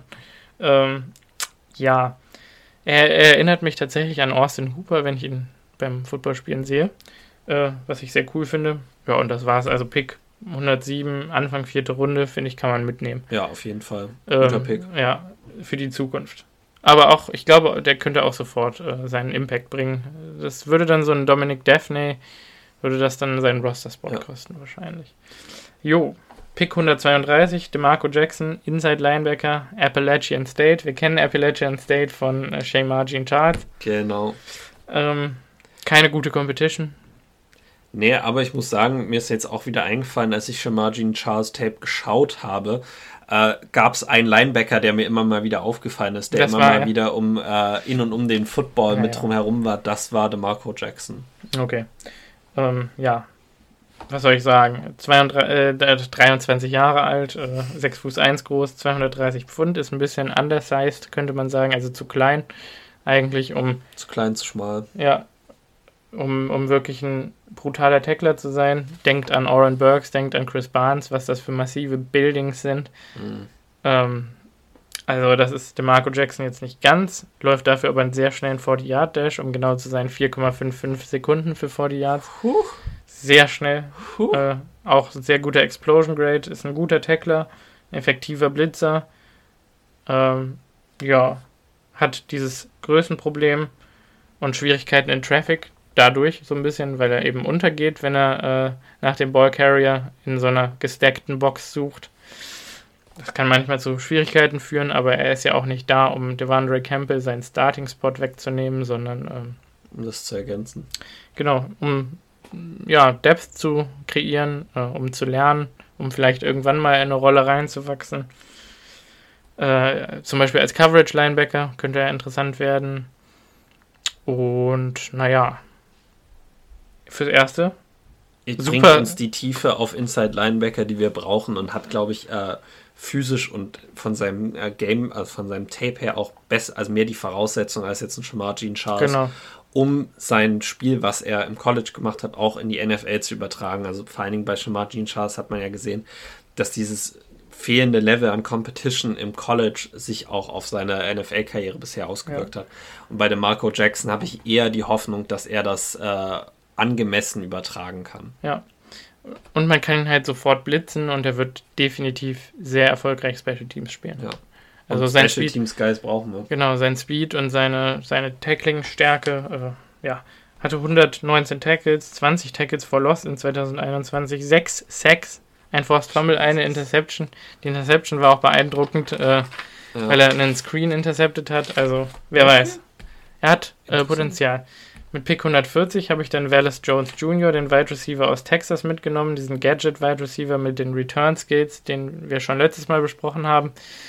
Jetzt im Nachhinein haben wir uns äh, eben gemeinsam, äh, wie heißt er denn? Taekwon Thornton. Taekwon Thornton angeguckt, ähm, den Baylor Receiver mit dem 428er Speed. Äh, der eigentlich erstmal unofficial 422 Speed hatte und damit genau. den Combine-Rekord gebrochen hätte. Dann wäre es 428, aber. Ja, also im Nachhinein hätte ich den lieber mitgenommen, den hatte ja. ich aber zu dem Zeitpunkt noch nicht angeguckt und ehrlich gesagt, Wallace Jones ist auch nicht schlecht. Also er ist halt ein Punt-Return-Spezialist äh, und Kick-Return-Spezialist. Mhm. Ähm, kannst du, glaube ich, auch als Running Back einsetzen, ehrlich gesagt. Ja. Würde passen. Würde auch passen. Auf jeden Fall. Ja.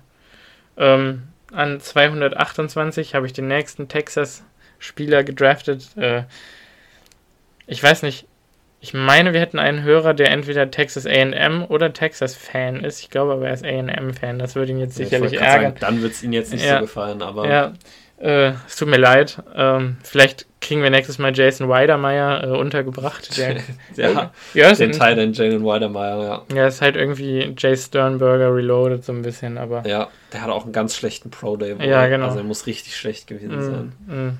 Ja, typisch Jays. Ja. Ähm, okay, Josh Thompson, Cornerback aus Texas, äh, ist ein Outside Corner, hat eine gute Size-Speed-Combination. Ähm, dachte ich mir, könnte man als Cornerback äh, verwenden, der dann auch Special Teams spielt, zusätzlich ja. noch der Depth bringt.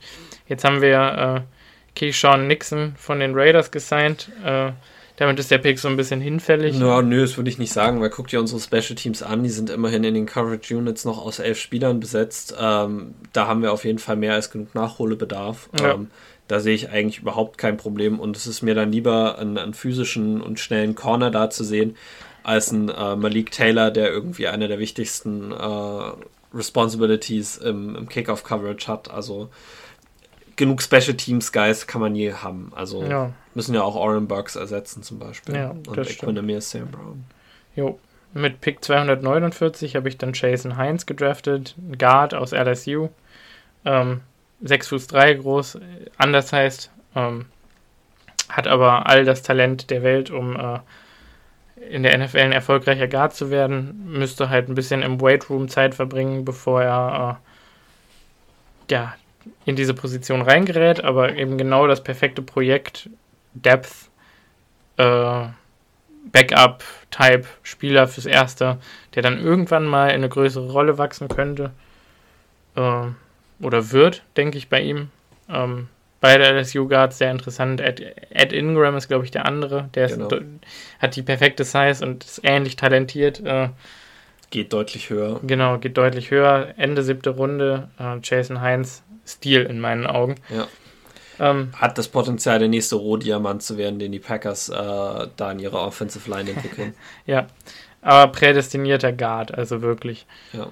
Ähm, da geht auch kein Tackle. Also es festgelegt. Und dann habe ich ähm, mit Pick 258 einen Spieler gedraftet, der mir sehr gefällt ja. und den wir in Zukunft höher draften werden, weil wir nicht glauben, dass er so weit fällt. Ja, auf jeden ähm, Fall. Und das ist der Mari Mathis, äh, Cornerback aus Pittsburgh, 5 Fuß 11 groß, läuft einen 4,39er vor die Yard Dash, ist ein Slot Corner, Slot Only, äh, ein wirklich sehr solider Tackler, hatte einen guten Senior Bowl, ist sehr gut in Press Coverage, äh, spielt Special Teams, ja. spielt deutlich größer als sein Körper es sagt.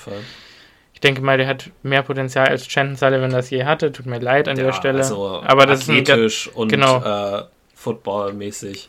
Ja, also ist halt ein deutlich besserer und explosiverer Athlet als Sullivan das je war und hat wahrscheinlich ähnliche ja, sonstige Potenziale ja. und Fähigkeiten. Ähm, Nee, also das ist auf jeden Fall das wahrscheinlich auch mit der Dra äh, Pick in deinem Draft, der mir mit am besten gefällt, weil man hat es jetzt gerade bei den äh, Cincinnati Bengals gesehen, die haben Mike Hilton als Slot Corner. Genau, an den erinnert er mich ja. nämlich auch brutal. Das ist eine unglaubliche, also wir, wir reden ja immer darüber, wer kann bei uns im Slot spielen. Äh, ist es ein Jair Alexander, ein Daniel Savage oder sonst irgendwer? Der Marion Mathis spielt tatsächlich nur im Slot. Er wäre die perfekte Antwort für unser Problem im Slot und ich bin mir ziemlich sicher, dass der über äh, dass er eine 10, 11 Jahre Karriere in der NFL hinlegen wird als ja. Slot Corner. Also der ist da wirklich, der hat ein tolles Tempo, der hat viel Aggressivität im Tackling und äh, super Technik. Also ich bin sehr begeistert von ihm und glaube auch, dass er dann eher dritte, vierte Runde gehen wird wahrscheinlich. Ja. Und das war meine Draft Class. Also ich würde sagen, es war sehr Special Teams lastig mit zwei drei. Was sehr realistisch ja, ist. Mit, mit, mit drei, zwei sofort benutzbaren und einem äh, Gadget-Receiver, ähm, ja, zwei Offensive Linemen noch eingebaut, wovon einer auch ja, ein Tackle, ein Guard. Der Tackle ist auch theoretisch sofort einsetzbar. Der Guard braucht definitiv seine Zeit. Ähm, Aber hast du auf jeden Fall alle Needs bedient, die wir jetzt noch offen hatten und wie gesagt das Team in der, in der Breite verstärkt. Ja, also, also ich hätte, ich hätte, ich hätte gerne noch einen Defensive Tackle irgendwie eingebaut. Das habe ich tatsächlich ein bisschen verschwitzt. Äh, das ist dann für den Tight End auf der Strecke geblieben, aber gut. Ja. ja. Da haben wir auch, wie gesagt, gerade Jaron Reed gesigned. Genau. Und da kann man, haben wir auch immer noch TJ Slayton, das darf man auch ja. nicht vergessen. Ich dachte, hätte ich hole noch einen vierten für die Zukunft, haben wir dann ja auch in einem anderen Draft gemacht. Äh, aber ja. ja. Dann gebe ich mal weiter an dich. Äh, also. Übergibst du mal das, äh, das, das Mock, das Mock, Mock Draft Zepter an mich. Ja, ähm, ja also ich habe äh, tatsächlich den anderen Weg gewählt wie du. Ähm, ich habe mit Pick 22 bin ich tatsächlich nicht hoch getradet, sondern ich bin mit den New York Giants nach unten getradet und habe dafür Pick 36 und 67 bekommen, was laut Trade Value äh, Chart auch sehr genau gepasst hat. Ähm, das lag einfach daran, dass ich äh, immer noch glaube, dass diese High-End Quality in der Draft Class nicht wirklich verfügbar ist. Und Drake London war da, also ich glaube tatsächlich nicht, dass der an 22 fällt. Und das ist halt einfach eine Position, wo es nicht viele Spieler gibt, die ich, die ich nehmen würde. Also wenn da jetzt ein Devontae Wyatt, ein Tyler Lindner, Linderbaum vielleicht noch da sind, ja, da könnte man drüber nachdenken, aber ähm, ich habe mir gedacht, jetzt äh, für den Zweck trade ich jetzt einfach mal runter. Ähm, würdest du, ganz kurz, würdest du Garrett Wilson an der Stelle nehmen? An 22? Ich glaube, das würde ich machen. wirklich kein Fan von Garrett Wilson. Das ist mein Problem. Aber mhm. wahrscheinlich ja. Also er hat einfach genügend Speed und äh, doch teilweise sehr äh, interessante Routen, dass man das rechtfertigen könnte. Mhm. Also ja, an 22 würde ich wahrscheinlich Garrett Wilson nehmen. Ich glaube allerdings nicht, dass der mhm. weiterfällt als die mhm. Philadelphia Eagles. Ja. Auch wenn ich das viel zu hoch finde. Aber ja, da bin ich, ich äh, den würde ich da noch nehmen, ja, auf jeden ja. Fall. Ich habe äh, dann an Pick 28 mich der Entscheidung gegenüber gesehen, ob ich jetzt ähm, wieder zum Beispiel einen Devontae Wyatt nehme, und ich glaube, dass der an 28 nicht mehr da sein wird oder ob ich ein bisschen reache und einen Safety nehme, der jetzt schon eher dann in der zweiten Runde zu verorten wäre. Ähm, ich habe mich dann gegen all das entschieden und habe mich für einen, einen, Pick entschieden, der auf jeden Fall Best Player avail äh, available war und nicht so sehr ähm, uns unsere Needs gedeckt hat. Ich habe an Pick 28 Zion Johnson, den Offensive Guard von Boston, genommen. Ähm, Guard ist erstmal so ein Ding, brauchen wir jetzt gerade nicht unbedingt. Ich habe den Pick in dem absoluten Vertrauen darauf gemacht, dass Elton Jenkins und Josh Neischmann nächstes Jahr und die Right Tackle Position begleiten ähm, und dass wir dann eher noch eine äh, ne, ne Lücke auf Guard haben, äh, wo dann jetzt zum Beispiel auch Lucas Patrick äh, nicht mehr da ist und eventuell Royce mhm. Newman auch noch ein bisschen braucht. Und außerdem ist Zion Johnson einfach äh, brutal gut, aber da komme ich gleich noch dazu. Ähm, erstmal kurz zu ihm. Er ist äh, 192 cm groß, äh, 141 Kilo schwer, hat in seinen Armen eine Spannweite von 87 cm, was eine absolute Tackle-Size ist. Also Tackle haben eigentlich so lange Arme, Guards müssen gar nicht so lange Arme haben. Aber äh, je länger die Arme, desto effektiver äh, der Offensive Lineman, könnte man fast sagen. Es war ein bisschen überholt, aber es, es hilft auf jeden Fall und eine Spannweite von 25 cm in seinen Händen. Er hat in seiner College-Karriere 1496 Snaps gemacht. Ähm, 779 davon waren tatsächlich auf Left Tackle. Ähm, Entschuldigung, ich habe falsch. Entschuldigung. Er hat 1496 Snaps auf Left Guard absolviert im College und äh, 779 Snaps auf Left Tackle. Ich wollte gerade sagen, bei der Größenkombi äh, hätte ich jetzt auch gefragt, könnte man auch äh, ja, versatil einsetzen und den mal als Tackle reinbringen. Könnte man auch als Swing Tackle dann sehen. Wie ja. gesagt, ich sehe ihn eher als Guard, ja. der aber auch die Möglichkeit hat, dann mal aushilfsmäßig auf Left Tackle rüber zu rutschen. Wie gesagt, die Arme hat er. Das haben wir über Elton Jenkins damals auch gesagt. Das stimmt, das stimmt tatsächlich. Und es hat ja auch, es hat ja auch gestimmt. Mhm. Äh, er hat in seiner Karriere auf äh, 1214 Run-Snaps geblockt und 1074 Pass-Blocking-Snaps gesammelt. Also da auch sehr ausgeglichen, eher mit einer Tendenz dazu, auch äh, die Laufverteidigung mehr zu erlernen. und hat in diesen äh, über 2000 Snaps nur 3 Sacks, 9 Hits und 24 Hurries zugelassen, was wirklich unnormal ist. Äh, sein Relative Athletic Score ist noch eine Sache, die ich äh, sehr interessant fand. Der hat einen 9,56 äh, Relative Athletic Score gehabt, ein 40-Yard Dash von 5,18 Sekunden, was Elite war für Offensive Linemen ein 20-Yard-Split für 3,1 Sekunden und ein 10-Yard-Split von 1,8 Sekunden, was jeweils sehr gute Werte waren unter den Offensive Linemen. Und dann hat er noch ein Elite Agility und Explosion Grade bekommen. Der Junge ist aktuell ein All-Around Athlete. Mhm.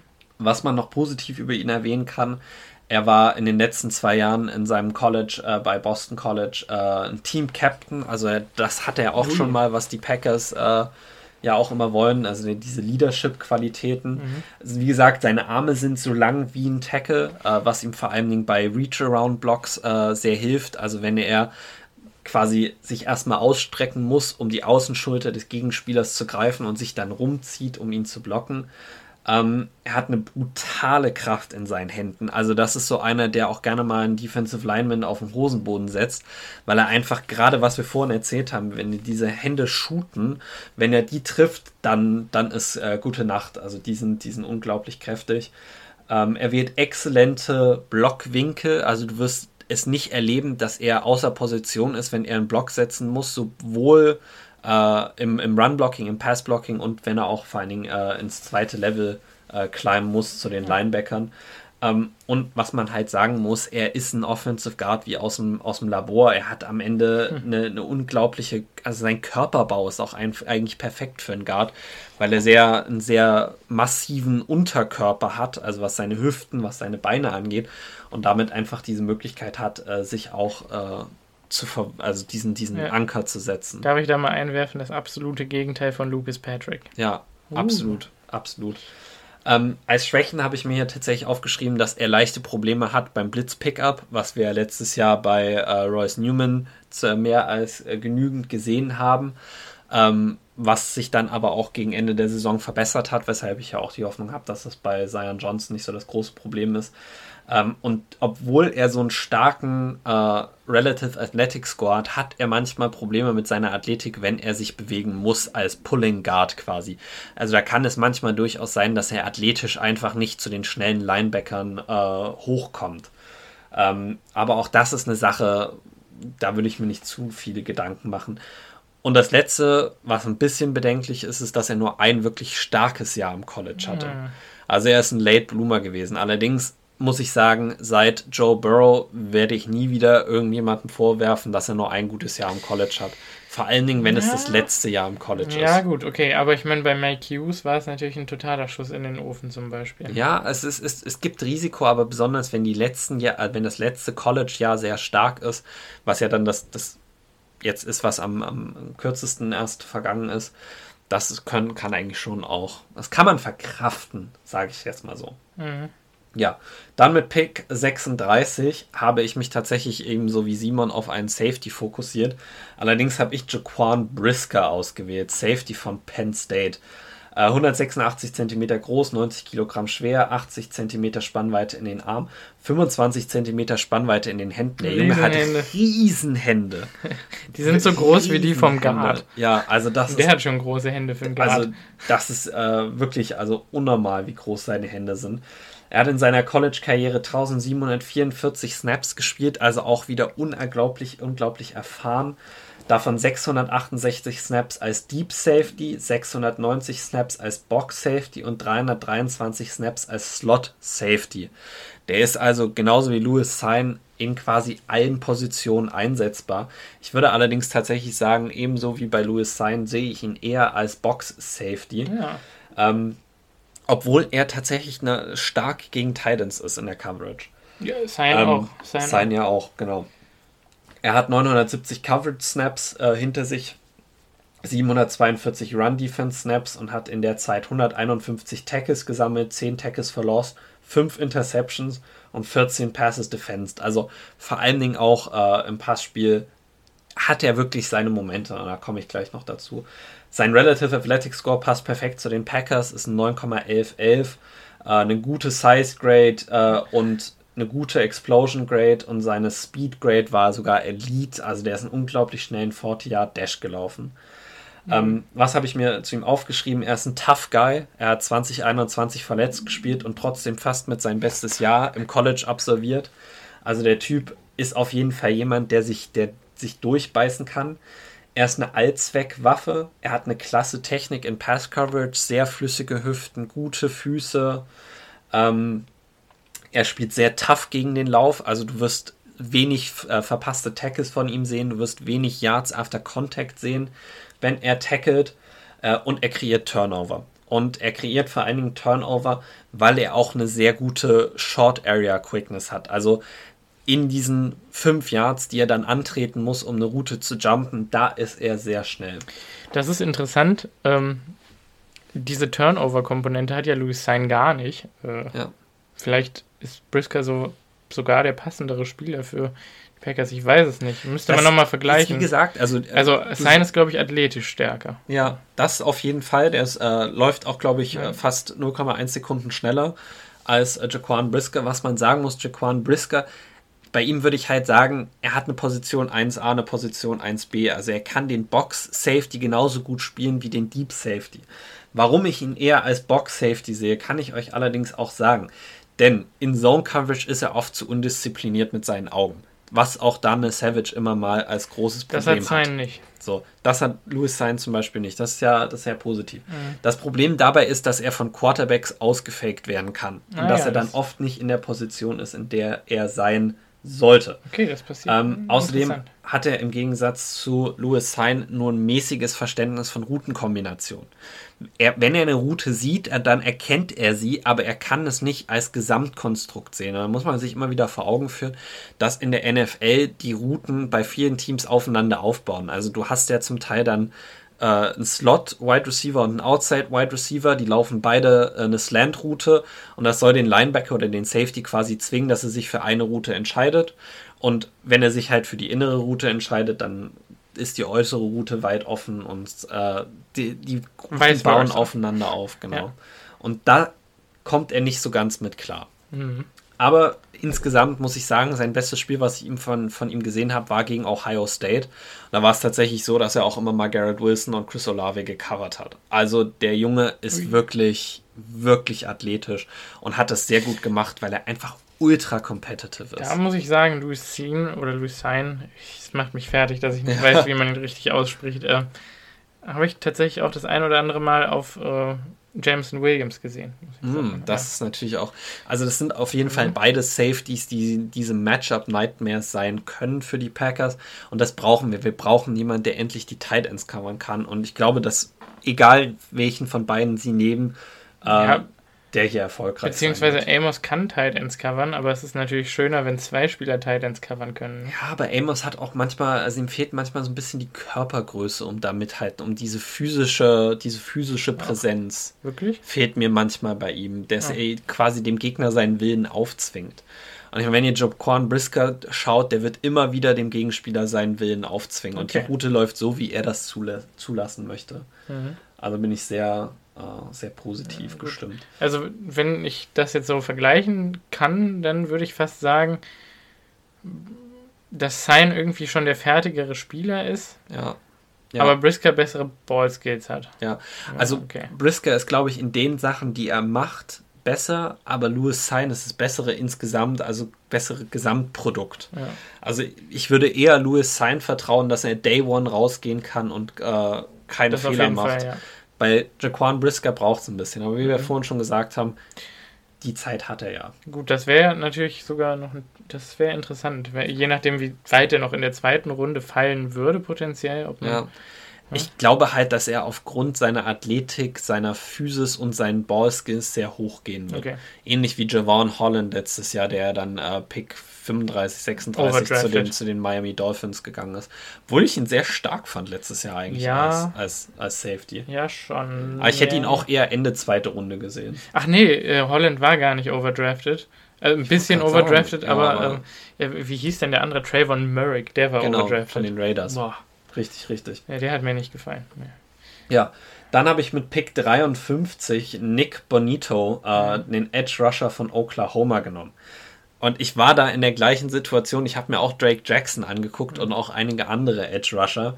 Ähm, ich komme gleich mal dazu, warum ich dann äh, Nick Bonito genommen habe. Also erstmal grundsätzlich, er ist 1,92 groß, also nicht wirklich groß, 108 Kilo nur schwer.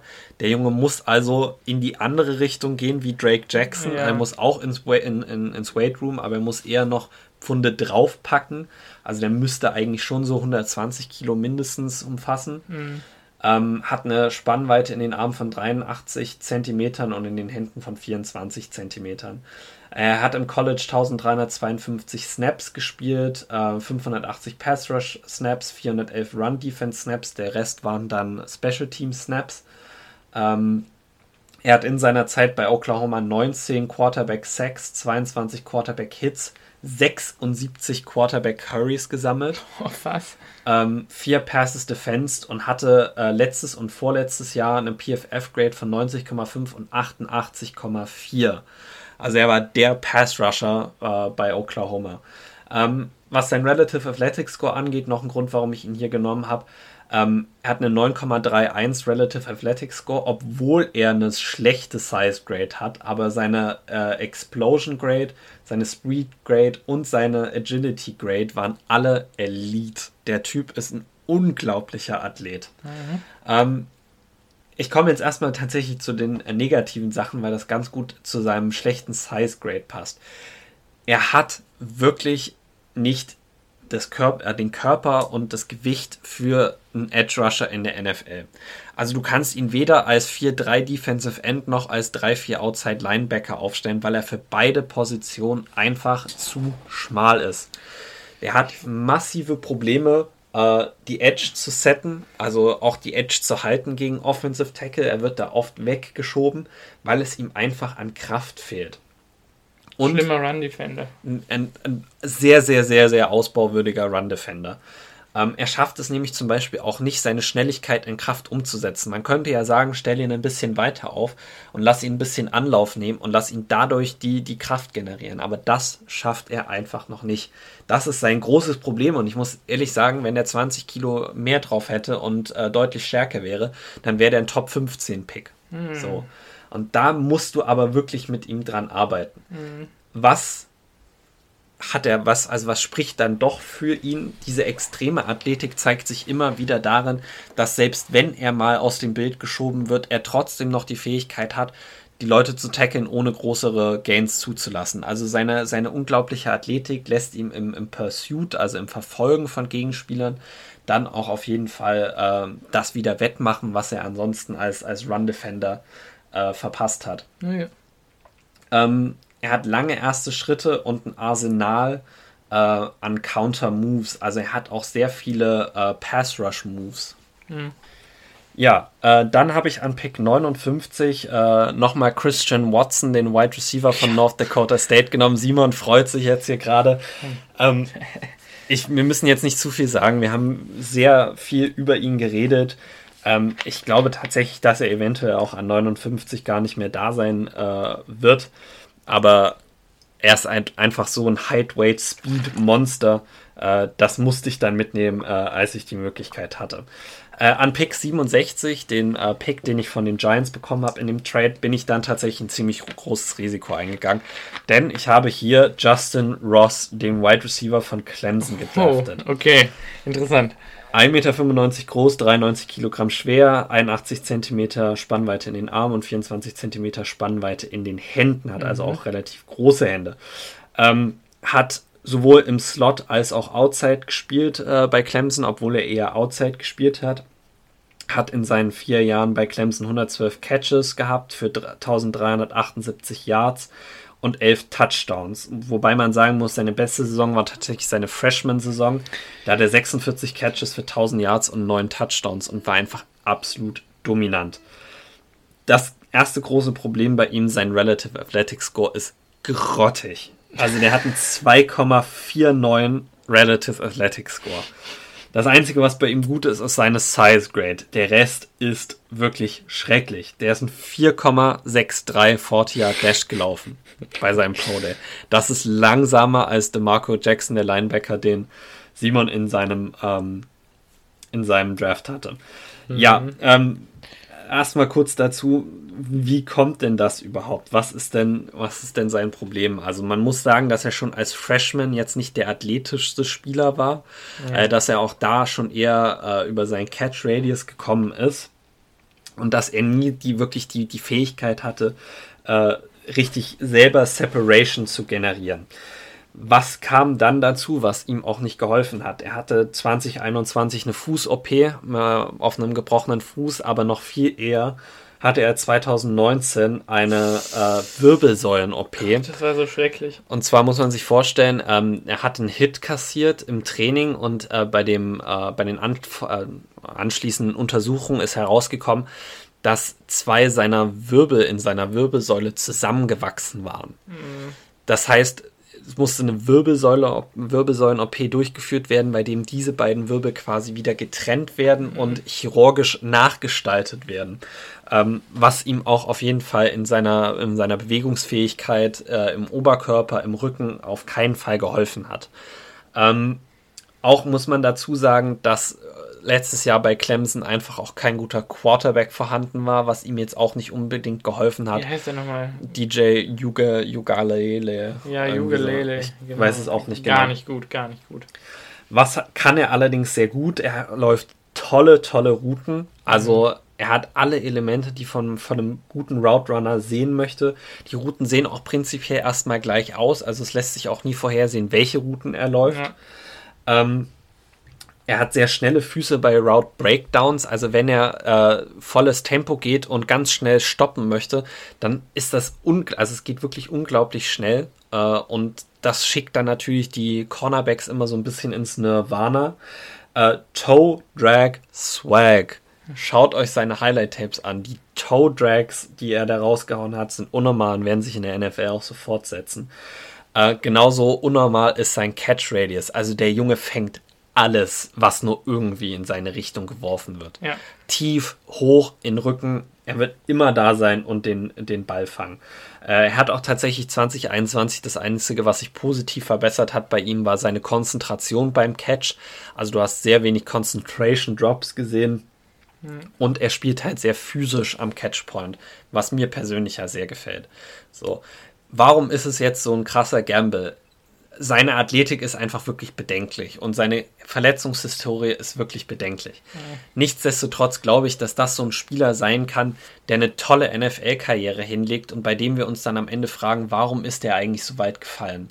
Also was ist da schiefgelaufen? Mhm. Warum haben wir so viel Wert auf äh, irgendwie seinen Relative Athletic Score und seine Verletzungshistorie ge gesetzt? Ich, persönlich muss auch für mich sagen, dass er sich von dieser Wirbelsäulen-OP erholt hat und zurückgekommen ist, zeigt auch, dass er es unbedingt möchte. Ja, dass er Football liebt. Also das schafft auch nicht jeder. Und ich bin wirklich auch schon sehr lange sehr großer Fan von ihm. Ja. Also äh, es ist wirklich auch ein sympathischer Typ, muss man wirklich. Kann ein dominanter Receiver für uns ja. sein, auf jeden Fall.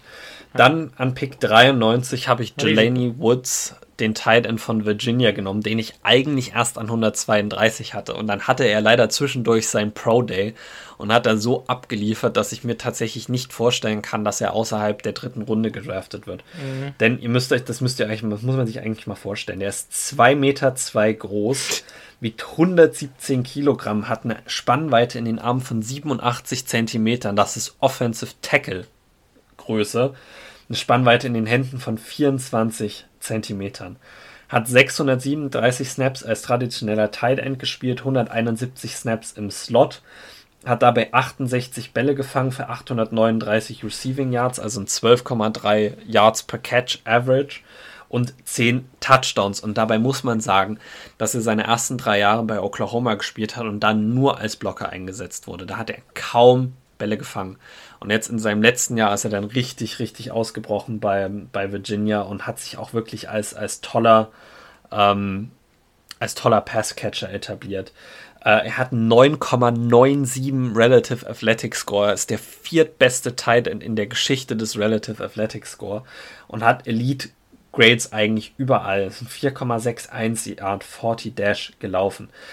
Ähm, was ist positiv über ihn zu erwähnen? Er hat die Größe eines Offensive, Offensive Tackles und damit auch das Potenzial, um ein dominanter Blocker zu werden. Ähm, er nutzt seine Körpergröße sehr gut innerhalb innerhalb des Routenlaufens und nach, also beim Catch, also ich weiß gar nicht, wie ich das am besten beschreiben soll. Wenn du versuchst, ihn zu covern und der Ball nach außen geworfen wird, du kommst nicht um ihn herum. Mhm. Also er ist einfach so eine physische Präsenz, der dir immer wieder vorgibt, wie er die Route laufen möchte und er schiebt dich dann halt dahin, wo er das haben möchte. Ähm, und am Catchpoint ist er halt auch ein, ein Monster. Ähm, er, dadurch, dass er sehr groß ist, nimmt er sehr lange Schritte. Und das kombiniert mit seiner guten Athletik macht ihn einfach unglaublich schwer zu covern für Linebacker, besonders was tiefe Routen angeht.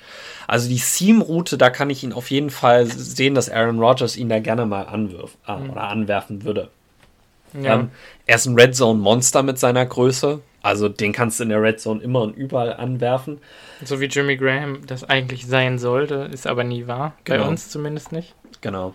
Ähm, er bricht Tackles wie sonst was. Also der ist halt auch einfach wirklich schwer zu tackeln, obwohl man da immer abwarten muss, wie sich das in der NFL dann tatsächlich umsetzen lässt.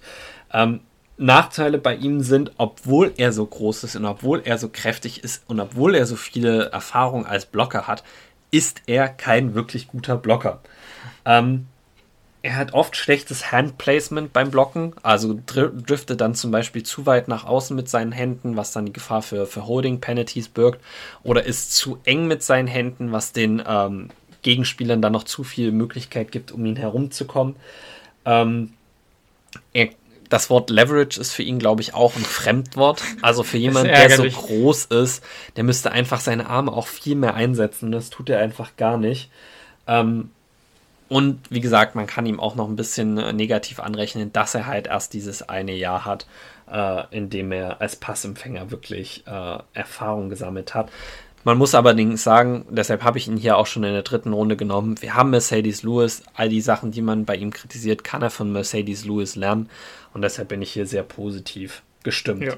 Dann gibt es noch einen kleinen Trade. Äh, und zwar bin ich ähm, an Pick 114 hochgetradet und habe dafür den 140. und den 171. Pick hergegeben. Ähm, mit dem 114. Pick habe ich dann Luke Gödicke äh, oder Godicke, wie auch Godicke. immer man Godicke, irgendwie wie man es aussprechen will, den Offensive Tackle von Central Michigan genommen. 198 cm groß, 142 Kilo schwer, äh, hat eine antiquate Spannweite in den Armen, obwohl die eher eigentlich Guard-Size ist hat in seiner Karriere 1766 Snaps auf Right Tackle genommen, hat in diesen äh, 975 Pass-Blocking-Snaps drei Sacks erlaubt, allerdings keinen einzigen letztes Jahr. Äh, 9 Hits und 22 Quarterback Hurries. Mhm. Er hat letztes Jahr eine 92,2 PFF-Grade gehabt, ein 94,3 Run Block Grade und ein 91,2 Zone Blocking Grade. Also der ist wirklich äh, das, was die Packers in ihren Offensive Lines äh, von ihren Offensive Line Spielern äh, sehen möchten. Ähm, er ist auf jeden Fall, also ich habe leider keinen Relative Athletic Score von ihm. Äh, er ist allerdings ein ähm, Converted Titan, das heißt, er hat eine adäquate ähm, Athletik. Ähm, es stand direkt auch in, seine, in seiner Profilbeschreibung drin, dass er hart arbeitet, sowohl auf dem Feld als auch im Filmroom. Also er ist so ein La äh, first, first One In, Last One Out Type of Guy. Er spielt, obwohl er ein Converted Titan ist, schon mit einer sehr guten Kraft und hat die Fähigkeit, äh, seinen Anker auszuwerfen, nenne ich es jetzt mal. Also er wird nicht viel nach hinten gedrückt. Mhm. Ähm, und seine Schnelligkeit sowohl in den Füßen als auch in den Händen machen ihn einfach zu einem sehr guten Movement-Blocker, der halt auch mit Speedrushern jetzt kein großes Problem haben wird. Und er hat eine sehr groß, sehr gute äh, Awareness. Also da sieht man auch wirklich, wie hart er im Filmroom arbeitet. Ähm, allgemein ist er noch trotzdem noch ein bisschen zu unerfahren als Passblocker. Also da hat er vor allen Dingen in Counter-Moves einfach äh, wenig herzugeben. Also er kann nicht wirklich also er geht schlecht damit um, wenn die Pass-Rusher ihren zweiten oder dritten Move auspacken. Also mehr als athletisch sein und seine Hände ranbringen kann er aktuell noch nicht. Ähm, ihm fehlt die, Ober die Stärke im Oberkörper, um sich gegen Bullrusher äh, effektiv behaupten zu können. Und wie gesagt, er muss wirklich diese Counter-Moves entwickeln, weil er ansonsten in der, pa äh, in der Pass-Protection einfach aufgegessen, aufgegessen, aufgefressen wird. Ja. Aber auch da hat er mit David Bakhtiari wirklich jemand, von dem er das lernen kann. Ja. An Pick 132 habe ich dann den Defensive Tackle, den Simon nicht äh, gedraftet hat. Und zwar ist es Neil Farrell Jr. Äh, von LSU, 195 cm groß, 155 150 Kilogramm schwer. Er hat über 1000 äh, Snaps im College gehabt, hat dabei 4 Sacks, 8 Hits und 36 Quarterback Hurries gesammelt, zusammen mit, mit 4 Passes defensed. Ist eher ein Run-Defender als ein äh, Pass-Rusher. Hat einen sehr schlechten Relative Athletic Score, also eine, eine tolle Size Grade. Also er hat wirklich die perfekte Größe für einen Defensive Tackle. Ähm, allerdings sehr schlechte Explosion Agility und Speed Ratings. Ich habe tatsächlich, das fand ich interessant, habe ich mir aufgeschrieben, sein Pro Comparison war DJ Reader. Oh, was ja okay, doch äh, sehr hochgegriffen ist. Ja. Was hat er? Er hat einen sehr schnellen ersten Schritt. Er hat starke Hände. Also sein Punch ist ähnlich wie bei Zion Johnson, einfach brutal und kann auch mal einen Guard auf seinen Hintern setzen. Ähm, er nutzt seine Hände allgemein stark gegen Offensive Linemen. Also er, da die auch immer schon sehr schnell am Offensive Lineman dran ist, weiß er dann auch, wie er die Offensive Linemen mit seinen schnellen Händen beherrscht. Ähm, und er spielt zu jeder Zeit 100% aggressiv. Hm. Der Junge wird sich auf dem Feld keinen einzigen Snap Pause gönnen. Also wenn der Pause hat, dann nach dem Spiel oder in der Pause, also in der im Halftime. Aber ansonsten gibt er immer 100 Prozent. Meinst du nicht, dass er in der Halftime rumschreit? Das kann auch durchaus sein. Also das ja. könnte ich mir bei dem absolut vorstellen. Ähm, negativ ist, dass er sehr kurze Arme hat, was seine äh, Möglichkeit beschränkt, sich von Blocks von Offensive Linemen zu lösen. Ähm, er hat teilweise große Tackling-Schwierigkeiten, weil er mit einem schlechten Leverage auch zum Teil spielt. Also er, er gerät manchmal einfach zu tief, äh, also zu sehr unter Offensive Lineman und kann dann nur noch Knöchel oder Knie oder sowas hitten und nicht mehr ordentlich um die Hüfte tackeln. Ähm, ja, was einfach sehr bedenklich ist. An sich wirklich sehe ich in ihm auch eher ein, Guy, den wir einfach erstmal reinwerfen können und bei dem man schauen muss, ob er diesen nächsten Schritt noch gehen kann. Aber er hat halt diesen Hasse und diesen Effort, um sich absolut eine Rolle bei uns zu verdienen. Ähm, mit Pick 100, äh, 228 dann in der siebten Runde habe ich unseren Punt-Returner für, für die Zukunft gedraftet. Und zwar ist es Britton Covey, äh, Wide Receiver von Utah. Ist tatsächlich nur 1,76 Meter groß und oh. wiegt nur 77 Kilogramm. Also der Junge ist einfach wirklich viel zu dünn. Äh, viel zu dünn, weshalb der auch nicht viel mehr machen wird als ein Return-Guy äh, in, der, in der NFL zu sein. Er hat 184 Receptions bei Utah gesammelt für 2011 Yards. Ähm, 11 Touchdowns hat dazu noch 4, äh, 49 Rushes für 300 Yards gehabt. Und sein großer Anreiz ist allerdings 33 Kick Returns für 838 Yards und ein Touchdown und 92 Punt Return Yards, 1092 Entschuldigung, 92 Punt Returns für 1092 Punt Return Yards und richtig viel. Vier Touchdowns. Der hat dann letztes Jahr zwei Punt Return Touchdowns gehabt. Das ist äh, beeindruckend. Was bei ihm sehr gut ist, er hat einen sehr deceptive Speed. Ja. Also er ist nicht der schnellste, äh, wenn er in einer geraden Linie läuft. Also er wird nicht um dich herumlaufen, aber äh, du wirst ihn auch nicht wirklich fangen, wenn er einmal dir vorbei ist. Also wenn er einmal in Bewegung ist, dann, dann rollt er auch wirklich. Ähm, er hat ein okayes Route Running, aber er hat extrem gute Hände. Also der Junge hat kaum Drops im College gehabt und gerade als Punt-Returner ist es unglaublich wichtig, dass du es schaffst, den Ball smooth in deine Hände reindroppen zu lassen. Also wenn wir über Receiver sprechen, die nicht fangen können, nennen wir ja immer Brick Hands, weil die Hände dann ganz fest sind und der Ball quasi wie so von ihnen runterprallt. Und er ist aber jemand, der lässt die Bälle immer wunderschön in seine Hände reinfallen und hat deshalb kaum Drops oder Fumbles oder sonst irgendwas. Ähm, und ja, seine Erfahrung im College bezieht sich hauptsächlich auf einen, auf einen Deep Shot Receiver. Äh, negativ zu ihm zu sagen, ja, also, was soll ich groß sagen, er ist zu klein, er hat einen zu schwachen Frame, er wird in der NFL einfach körperlich nicht bestehen können. Äh, und er ist 25 Jahre alt. Das ist auch ein großes Negativ, aber in der siebten Runde dachte ich mir, für einen Punt-Returner kann man sich das schon mal gönnen. Auf jeden Fall. Dann an Pick 249 habe ich Balen Spector, Linebacker von Clemson. Äh, ich will jetzt auch tatsächlich gar nicht zu viel zu ihm erzählen. Er ist ein 4,6 40 Yard Dash gelaufen, also sehr schnell. schnell. 1430 Total ja, äh, Snaps bei Clemson gespielt, auch äh, ein Special Teams Ace gewesen, also hat sehr viele Special, sehr viel Special Teams gespielt. Ähm, ist ein konvertierter Tight End, ähm, das heißt, er spielt mit einer gewissen äh, Athletik. Ähm, Hat gute Funde, also Fundamentals für Linebackers. Äh, sein Read and React ist ganz gut. Äh, kennt den Flow zum Ball, was ich vor allen Dingen auch in den Special Teams immer sehr wichtig äh, finde, dass sie ihren Weg zum Ball finden und der Ball nicht seinen Weg zu ihnen finden muss. Ähm, was ist negativ zu ihm zu sagen? 32 Miss Tackles äh, sind sehr bedenklich. Ähm, und er hat auch zum Teil einfach nicht die physische Präsenz, um sich äh, effektiv durchzusetzen äh, in der NFL. Also ich sehe ihn wirklich rein als Special Teams Guy. Genauso wie den nächsten, den ich hier habe. Und äh, das ist nämlich sein Running Mate bei Clemson gewesen, James Skalski, den ich hier an 258 äh, ausgewählt habe. Äh, in seiner Karriere bei Clemson tatsächlich 258 Tackles, 18 Tackles for Loss, 18,5 äh, 8,5 Sacks, 9 Passes defended und 2 Forced Fumbles. Ähm, was ist zu ihm zu sagen? Er ist ein Leader in der Clemson Defense gewesen, also Cap Team Captain, hat exzellente Special Teams Qualitäten, war der Leading ah, Special Teamer bei, bei Clemson. Ähm, auch da wieder guter Flow zum Ball, unglaublich aggressiver Hitter also zu sehr fast. Der ist ja auch, glaube ich, gegen, gegen Ohio State letztes Jahr mal ejected worden, ja. weil er CJ Stroud aus dem Leben getackelt hat. Ich erinnere mich, das habe ich tatsächlich gestern noch gesehen, in einem anderen Kontext, das Play. Das war richtig schlimm. Ja, also es war ein ja. sehr brutaler Hit. Unnötig. Ähm, unnötig auch. Also was ja. ihm zu, äh, negativ zu sagen das ist. war in der Sideline, ne? Ja, oder er war gerade am Sliden. Ich glaube, CJ Stroud war gerade am Sliden. Äh, er ist zu klein, zu langsam, zu aggressiv, schlecht in Coverage. Er ist wirklich ein Special-Teamer vom Herren. Aber, und das fand ich, deshalb habe ich ihn am Ende genommen. Es gibt jedes Jahr einen, einen Analysten aus dem College Football, der eine, eine Freak-List released.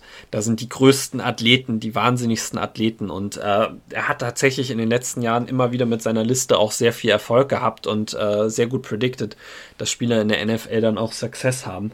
Ähm, James Garski ist tatsächlich auf dieser Liste gelandet und bei einem 4,72 40 Yard Dash muss ich nicht sagen, war es nicht wegen seiner Athletik. Aber, und wir haben hier einige Leute, die uns zuhören, die auch immer mal in den Gym gehen. Ihr könnt das ja mit euren eigenen Leistungen vergleichen.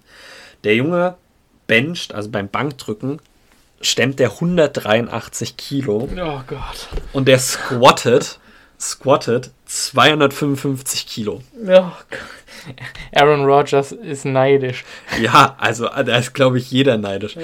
Der Typ lebt im Weight Room und ich glaube, deshalb wird er in der, in der NFL auch eine sehr erfolgreiche Karriere machen, weil er einfach unglaublich physisch ist und dadurch in den Special Teams immer irgendwie äh, seinen Weg in den Roster finden, finden wird. So wie Chris Banjo und Randy Ramsey. Ja, genau. Ja. Aber sonst bringen die beiden uns wahrscheinlich in der Defense nicht so viel. Ja.